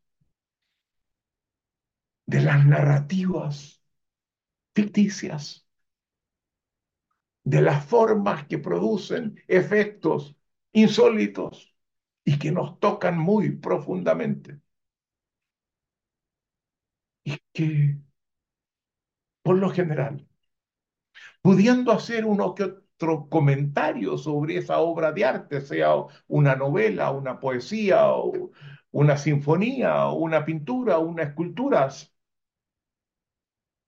una experiencia de ballet, lo que sea aunque podemos decir cosas, lo que sentimos al estar expuesto a ellos, no logramos realmente expresarlo. La ética. Antes de eso, al hablar de la importancia de la obra de arte, no quiero dejar de citar una de las frases más importantes de Nietzsche que es una invitación que nos hace cuando nos dice que debiéramos aprender a vivir la vida como una obra de arte, cultivando nuestra existencia y nuestra forma de ser. Hagamos de la existencia un desafío y convirtámosla en una obra de arte Yo creo que para eso estamos también los coaches ontológicos. Pero hay que ir más lejos de lo que les enseñó el ABC. Hay que meterse en lugares más profundos. La ética. Viste que nos hace que la ética, que es el tema que lo orienta, porque la ética es lo que encuentra que está fuera del lenguaje. Y dice la ética, tiene dos dominios, dice Wittgenstein. La indagación en el sentido de la vida, la capacidad de generarle sentido a la vida, de revisar nuestros valores e incluso asumir el desafío de instituir nuevos valores que nos orienten, que le confieran sentido a la existencia. Primero, segmento de la ética. Y segundo, construir diferentes modalidades de convivencia que permitan que todos, quienes participamos de ella, podamos asumir el desafío de una existencia crecedora, expansiva, de sentido. ¿Qué normas, qué formas de convivencia tenemos que establecer? Eso también es parte de la ética.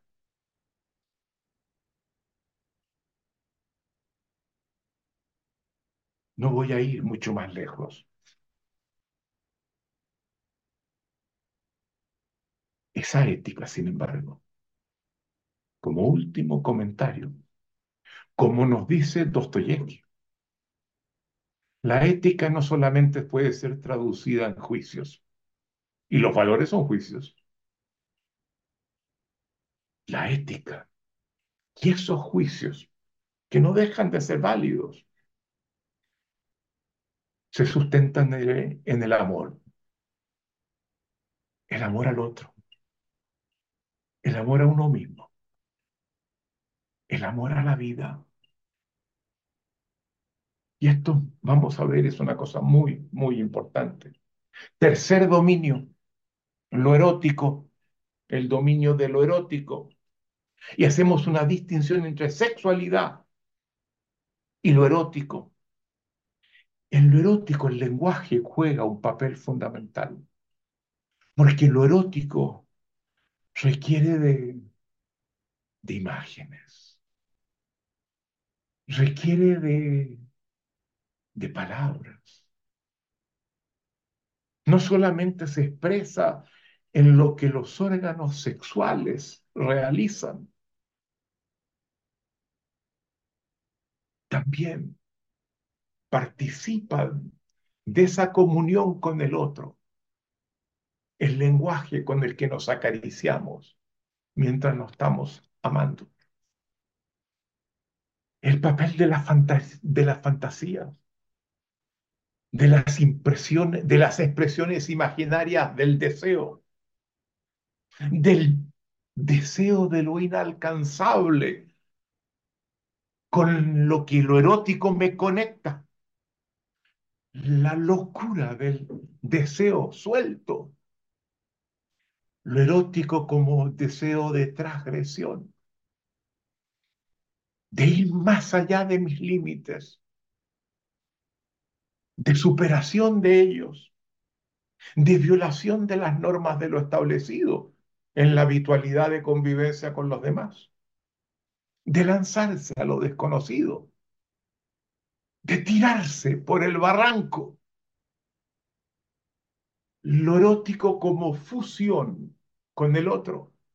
Una experiencia única de disolución de mi individualidad y de fusionarme en una unidad distinta con el otro, creando de esos dos cuerpos un cuerpo. Lo erótico como el desafío de la nada a la que me lanzo y de la muerte. En Francia, al erótico, al acto sexual, lo llaman la petite morte, la pequeña muerte, Porque de alguna forma, el individuo que era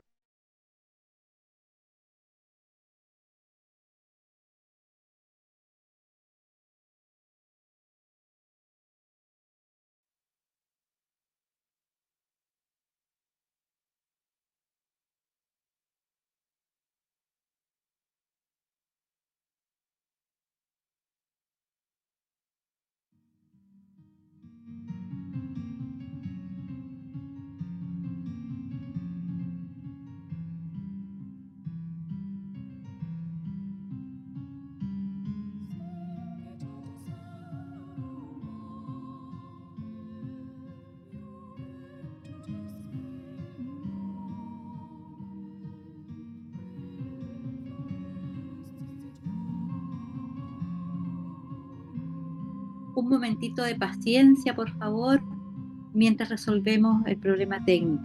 Gracias.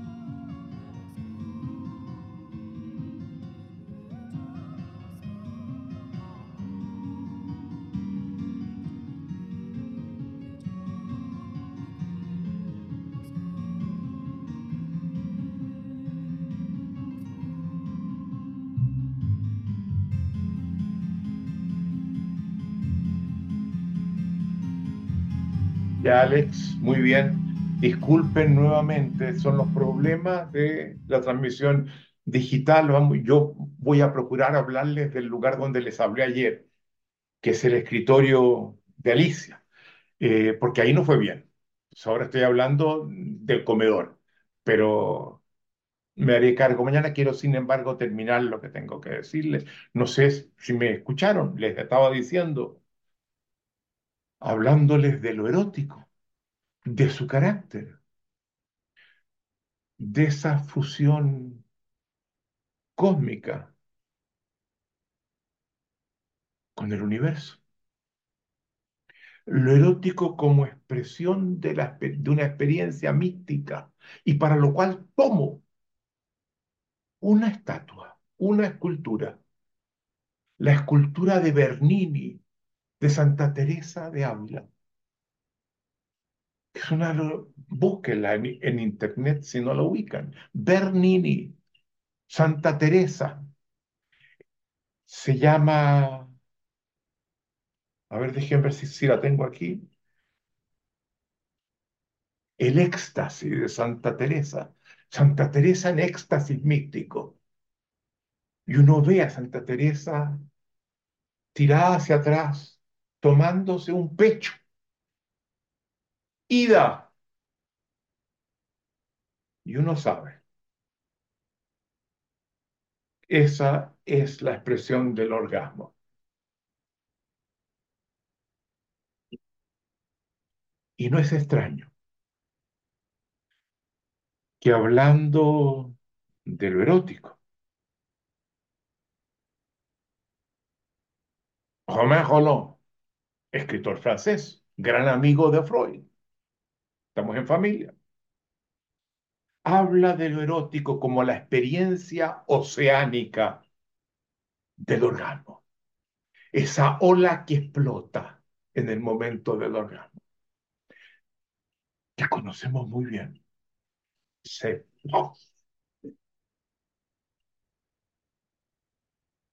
Y lo que pasa, y lo que pasa, y lo que pasa. Y... y lo erótico como dominio de aprendizaje y cultivo.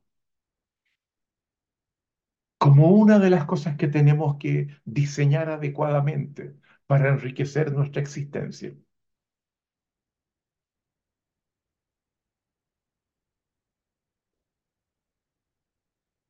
Y es bueno mirar el mundo occidental y su historia. Porque al salir de la Edad Media, luego de una oscuridad teológica brutal. Vimos lo que le pasó a Marguerite Porret en Europa. Hubo un genocidio brutal contra las mujeres que vivían solas, ya maduras, las viudas, las mujeres que se habían separado de sus esposos y fueron asesinadas millones de mujeres en una cultura patriarcal, donde la iglesia tenía un rol fundamental y lo erótico era básicamente asimilado con la figura del diablo.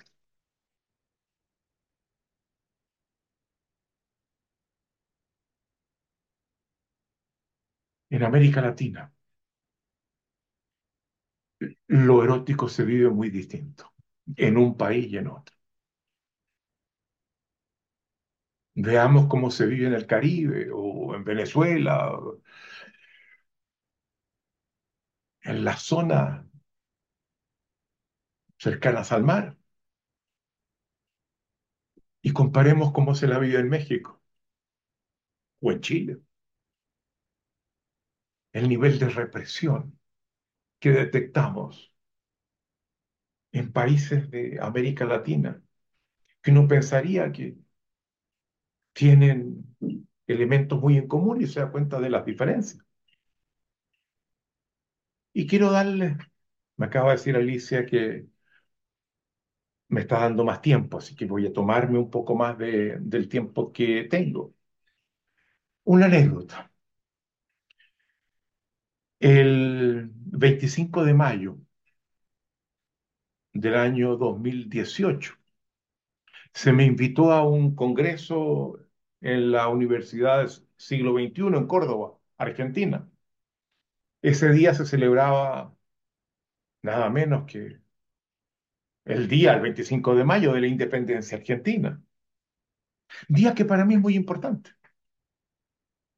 porque quien jugó un rol definitivo en esa experiencia del 25 de mayo en Argentina fue el general Cornelio Saavedra, abuelo de mi tatarabuelo.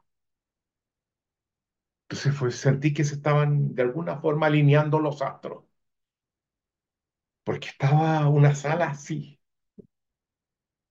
Y yo tuve que hacer una presentación. Y me permití, en función de, de la emocionalidad que sentí que estaba, que, que, había una cosa muy vibrante, era sobre coaching, era, y establecer la importancia de lo erótico en la existencia humana, como algo que tenemos muchas veces que rediseñar, que cultivar, que reencontrarnos. Y donde tomando, inspirándome en uno de los filósofos nietzscheanos, franceses, de los filósofos malditos que les hablaba, esta vez Georges Bataille, filósofo de lo erótico y de lo sagrado. No es extraño, ya vimos el éxtasis de Santa Teresa, donde lo erótico y lo sagrado era indistinguible. Nos insiste es saber aprovechar y sacarle partido a lo erótico. El hablarnos mientras estamos haciendo el amor. Expresarnos los deseos, las vivencias. Que el otro vea y escuche cómo estoy presente en el momento. Y me acuerdo que termino eso y se me lanzan encima, pero montones de personas que les diga más qué libro de Bataille tienen que leer, Georges Bataille, busquen en internet, van a encontrar allí diversas cosas. Y que tuvo mucho impacto. Pero lo, lo, curioso fue que nosotros partíamos con Alicia, que también tuvo una participación muy importante allí. Partíamos al día siguiente de vuelta a Chile.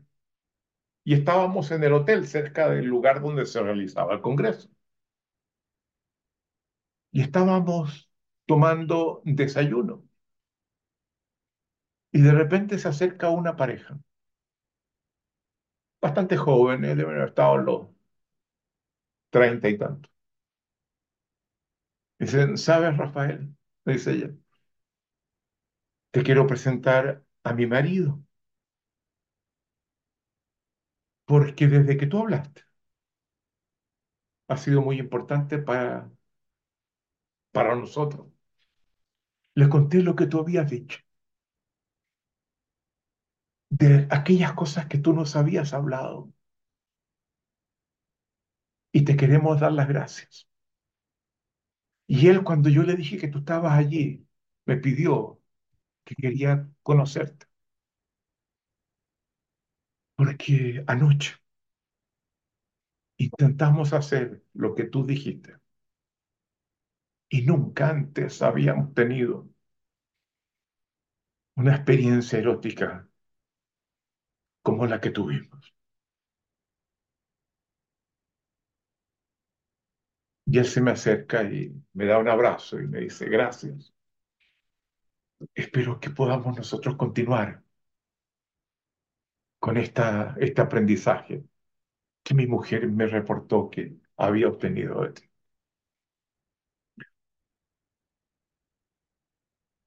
Cuarto, el dominio de la espiritualidad. El último de los cuatro. Y es más directamente la relación con el misterio. El misterio está presente en los otros, pero subordinado a otras cosas que lo acompañan.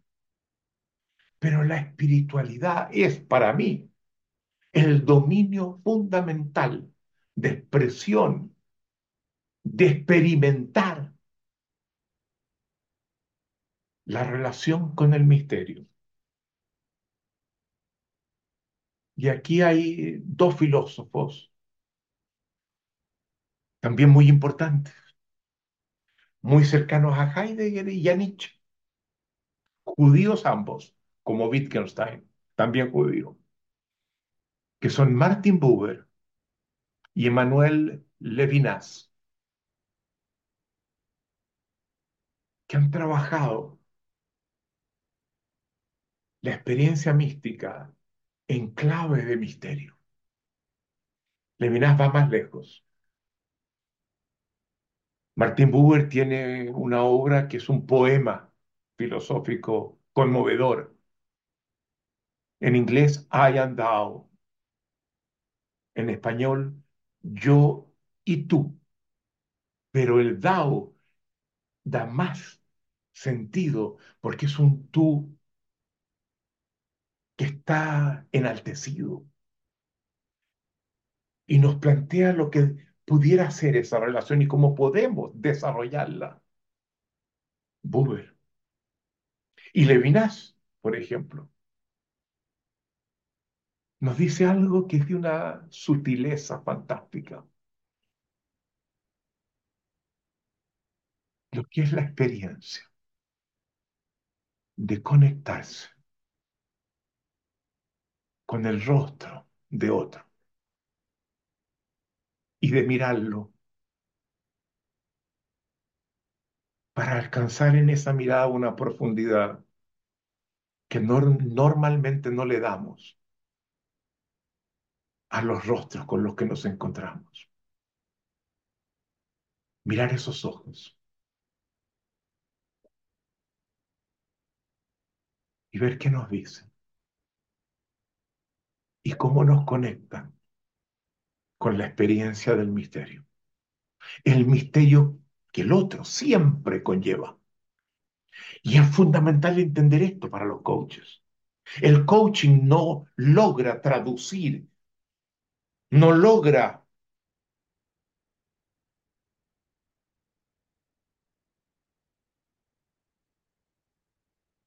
resolver el tipo de ser que es el otro. Porque ese ser que es el otro remite en último término a ese misterio que lo encontramos en el rostro cuando lo miramos con atención a los ojos.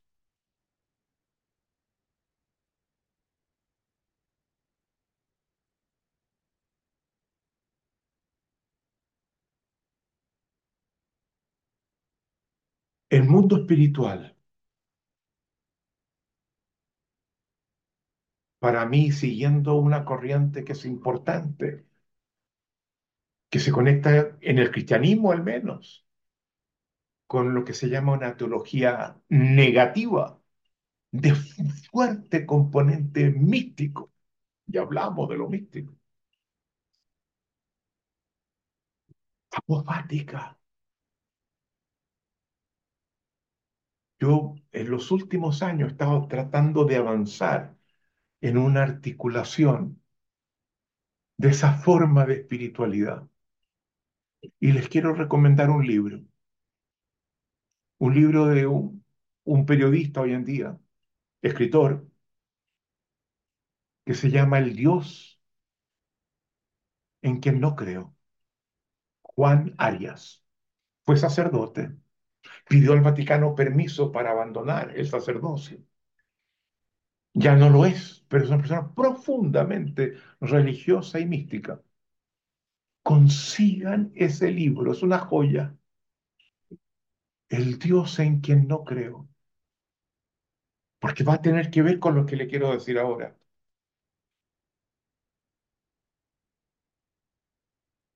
La dimensión apofática de la espiritualidad.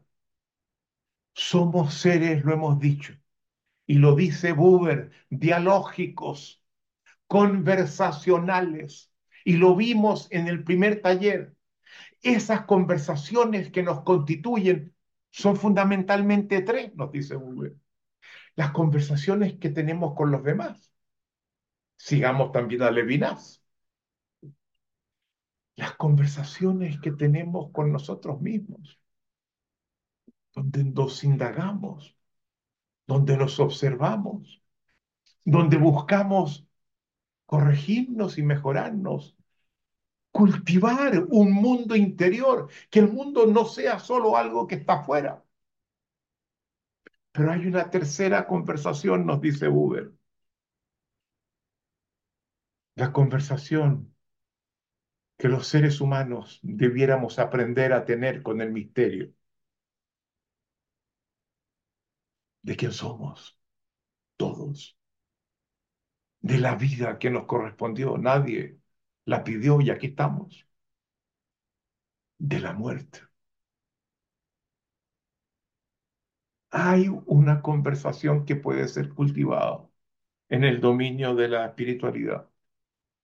Y yo sostengo que tenemos que avanzar hacia una espiritualidad rediseñada, abandonar aquellas apoyadas en la metafísica, en la verdad inmutable, definitiva, que yo sostengo que tiene básicamente tres ejes. Un eje existencial que nace de mis desgarramientos, de mis vulnerabilidades, de mis carencias, de mi finitud, de mis torpezas, de mis ignorancias. Y eso es lo que hace Heidegger cuando en su principal obra, Ser y Tiempo, desarrolla lo que se ha llamado la analítica del Dasein. Dasein es una forma de hablar del ser en el mundo, del ser existente. El ser existente. El ser que todos compartimos, los seres humanos. Por simplemente ser seres humanos y ser una especie que tiene una existencia distinta de otras especies. Esa es la gran contribución de Heidegger. Estudiar el ser humano genérico, del que todos participamos.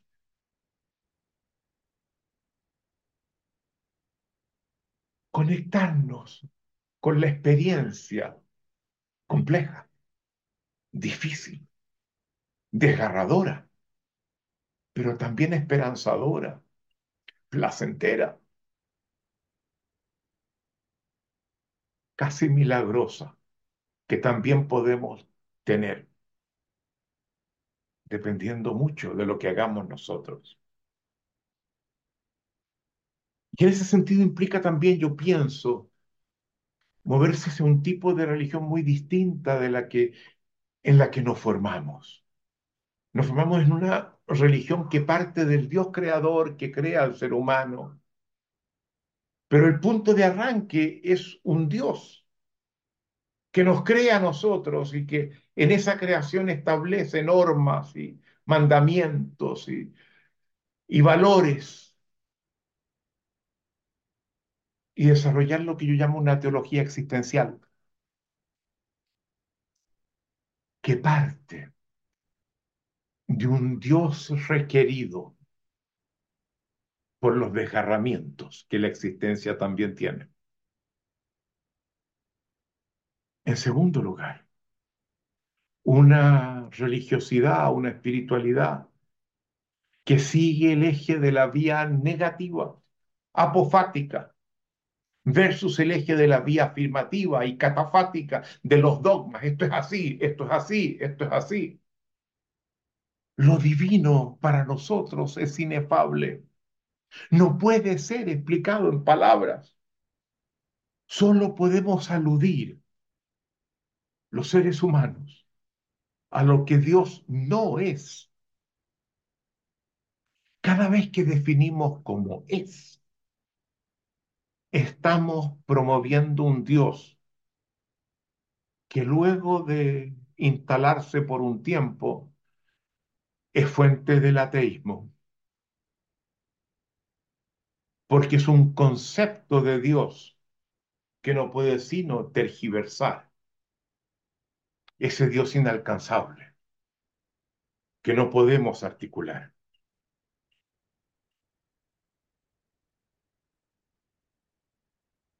La cabal comprensión de Dios, sostengo, está más allá de las capacidades de los seres humanos.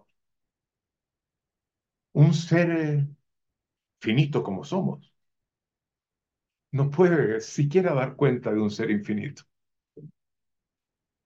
Y esa infinitud, nuestra finitud, la constituye, la busca, la añora.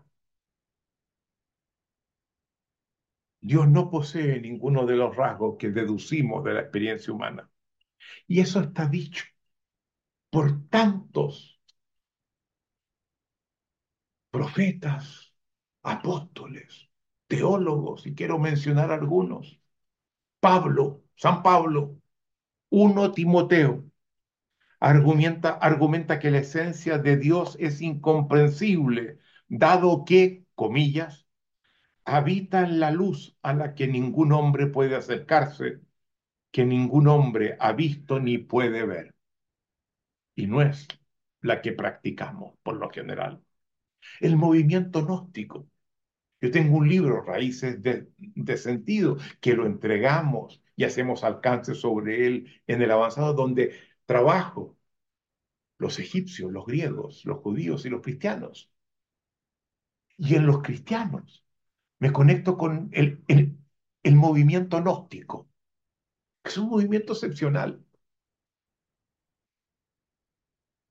que tienen un acercamiento insólito a la espiritualidad y que se fueron al final, cuando la Iglesia Católica pasa a ser la, religión oficial del Imperio Romano con Constantino, siglo, siglo IV, definitivamente se constituye y deja de ser la iglesia de los desposeídos, de los rechazado, de los desprivilegiados. Se, instala una forma de vivir la espiritualidad que se pierde y los gnósticos son excluidos, son decretados herejes. Tertuliano, dentro de los primeros teólogos de los primeros años, antes de, del cisma con los, con, con los gnósticos, que nos dice, aquello que es infinito solo es conocible por sí mismo, por Dios, quien se halla más allá, Dios, de nuestras concepciones. Y tiene dos frases que a mí me fascinan. Como teólogo, creo porque es absurdo. Si no, la fe no me sería necesaria. La fe es un salto al vacío, un salto al misterio, a lo que no puedo explicar. No es ciencia. Y tiene otra frase, Tertuliano, que me encanta. la voy a decir en latín, como la dice él, anima naturaliter cristiana. El alma es por naturaleza, voy a decir, religiosa. Él dice cristiana porque él es cristiano. Porque en los momentos de desesperación, en los momentos de profundo dolor y sufrimiento, el alma espontáneamente grita, Dios mío. O en momentos de goce, en momentos de, de placer, en momentos de alegría. De nuevo, el alma grita, Dios mío. Gritamos, Dios mío, cuando hacemos el amor, ¿o no? Aunque algunos se lo tragan. Y en la iglesia hay tantas expresiones. En el cristianismo, los padres Capadocio, Gregorio de Niza, su hermano Basilio el Grande, su hermana Macrina, que viven en Capadocia, dentro de Turquía, que desarrollan una teología negativa. Les mencionaba Eckhart, San Juan de la Cruz, Teresa de Ávila,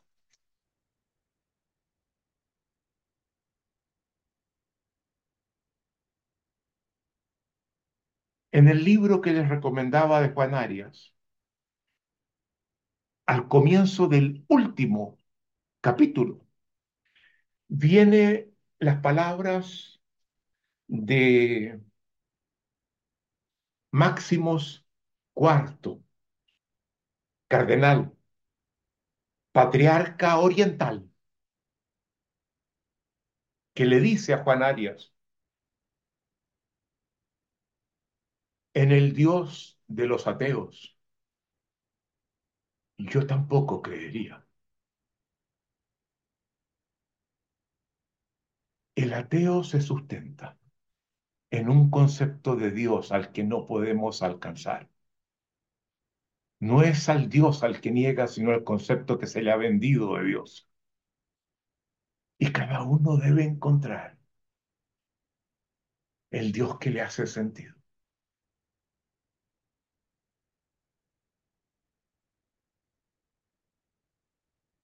El ateísmo, digo, no niega a Dios, solo niega un determinado concepto de Dios que a muchos les está resultando muy difícil aceptar. Entender a Dios como misterio, como inclusivo. Un Dios no sectario, que nos cubre y cabemos todos bajo su manto.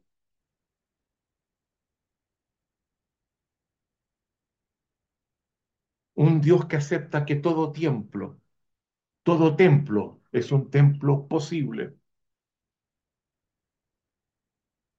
Hay un autor eh, argelino, muy interesante, su nombre es Kamel Daoud, toma el libro El extranjero de Camus, que es un ser humano enfrentado con el nihilismo, el abismo de la nada, el sinsentido completo que va por la playa y ve venir a un argelino, y para darse el gusto en ese nihilismo en el que se encuentra ausencia completa de valores, lo mata. Ese hombre es que mata. En la novela, en eh, la obra de Camus se llama Merceau. Y Camel Daouz, argelino contemporáneo, escribe un libro 2013, Merceau, caso revisado, donde sigue la historia. ¿Qué pasó después? Que Merceau mata a ese argelino. Léanlo. Y dentro del libro se van a encontrar con una frase que para mí es fantástica, que nos dice Daud, Camel Daud, Dios no es una respuesta, es siempre una pregunta, pregunta que queda siempre abierta nuevas preguntas. Tercer eje de la espiritualidad, el eje de la transformación. a partir de todo lo que les he dicho. No dejarlo como algo que observamos, que de lejos nos relacionamos. Que todo este camino, en los cuatro dominios que hemos hablado, el estético, el ético, el erótico y por sobre todo el espiritual, nos conduzca por el camino de una permanente y constante transformación. ¿Cómo llegar allí? Estos cuatro dominios nos ayudan, pero quiero citar un pedacito de un evangelio gnóstico llamado el Evangelio según Tomás, donde muestra un camino posible, apuntando al proceso de autoindagación, a esa conversación con uno mismo que proponemos. En ese Evangelio gnóstico de Tomás, Tomás escribe, llamándonos a trabajar con uno mismo, a penetrar en uno mismo. Nos dice, si logras extraer lo que se encuentra dentro de ti, lo que extraigas te salvará. Si no logras extraer lo que está en tu interior, lo que no extraigas te destruirá. Tenemos muchos puertas cerradas en las profundidades de nuestra alma que es importante aprender a abrir. Nietzsche dice algo parecido sin conocer este evangelio, que fue descubierto en los, en los años 40 del siglo pasado y Nietzsche murió en 1900. Pero en uno de sus libros dice que no explora en sus propios monstruos corre el riesgo de convertirse en uno.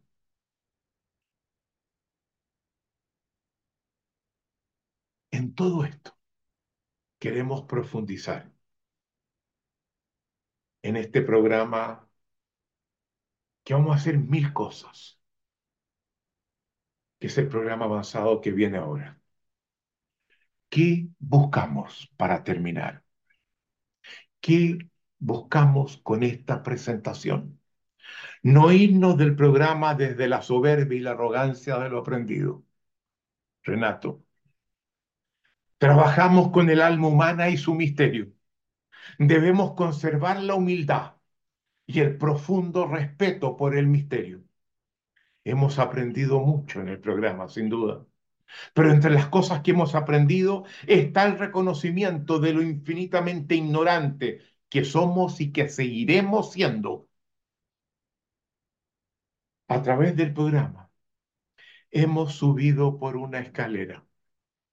Hemos llegado al punto en el que sin despreciar el recorrido, el proceso caminado, descubrimos la vastedad del misterio, la inmensidad de nuestra ignorancia, y lo hacemos con humildad y sobrecogimiento. El camino que hemos abierto no ha terminado solo hemos logrado colocarnos en el umbral de un camino diferente que ahora está por comenzar y con competencias que antes no teníamos para emprenderlo. No se trata de un camino ya trazado. Cada uno de ustedes tendrá que diseñarlo, tendrá que inventarlo. Aquí no le decimos a nadie cómo diseñar su vida. Esta será su obra de arte de cada uno de ustedes, en su trabajo, en sus familias, con sus amigos, en su comunidad, en la construcción de sus identidades públicas y privadas, nuevas, transformadas. Pero no olvidemos que al final de ese camino está el misterio, un misterio al que nunca realmente arribaremos, pero que tendrá la fuerza de guiar de ahora en adelante esperamos nuestro caminar. Termino. Este programa tiene dos partes. La primera apunta todo lo que en él se incluye, lo que hemos visto, lo que está, ha estado en la retrospectiva que hemos hecho. La segunda parte apunta a lo que este programa ha dejado fuera. De las dos. Como nos decía Wittgenstein, la más importante es la segunda. El misterio. Muchas gracias.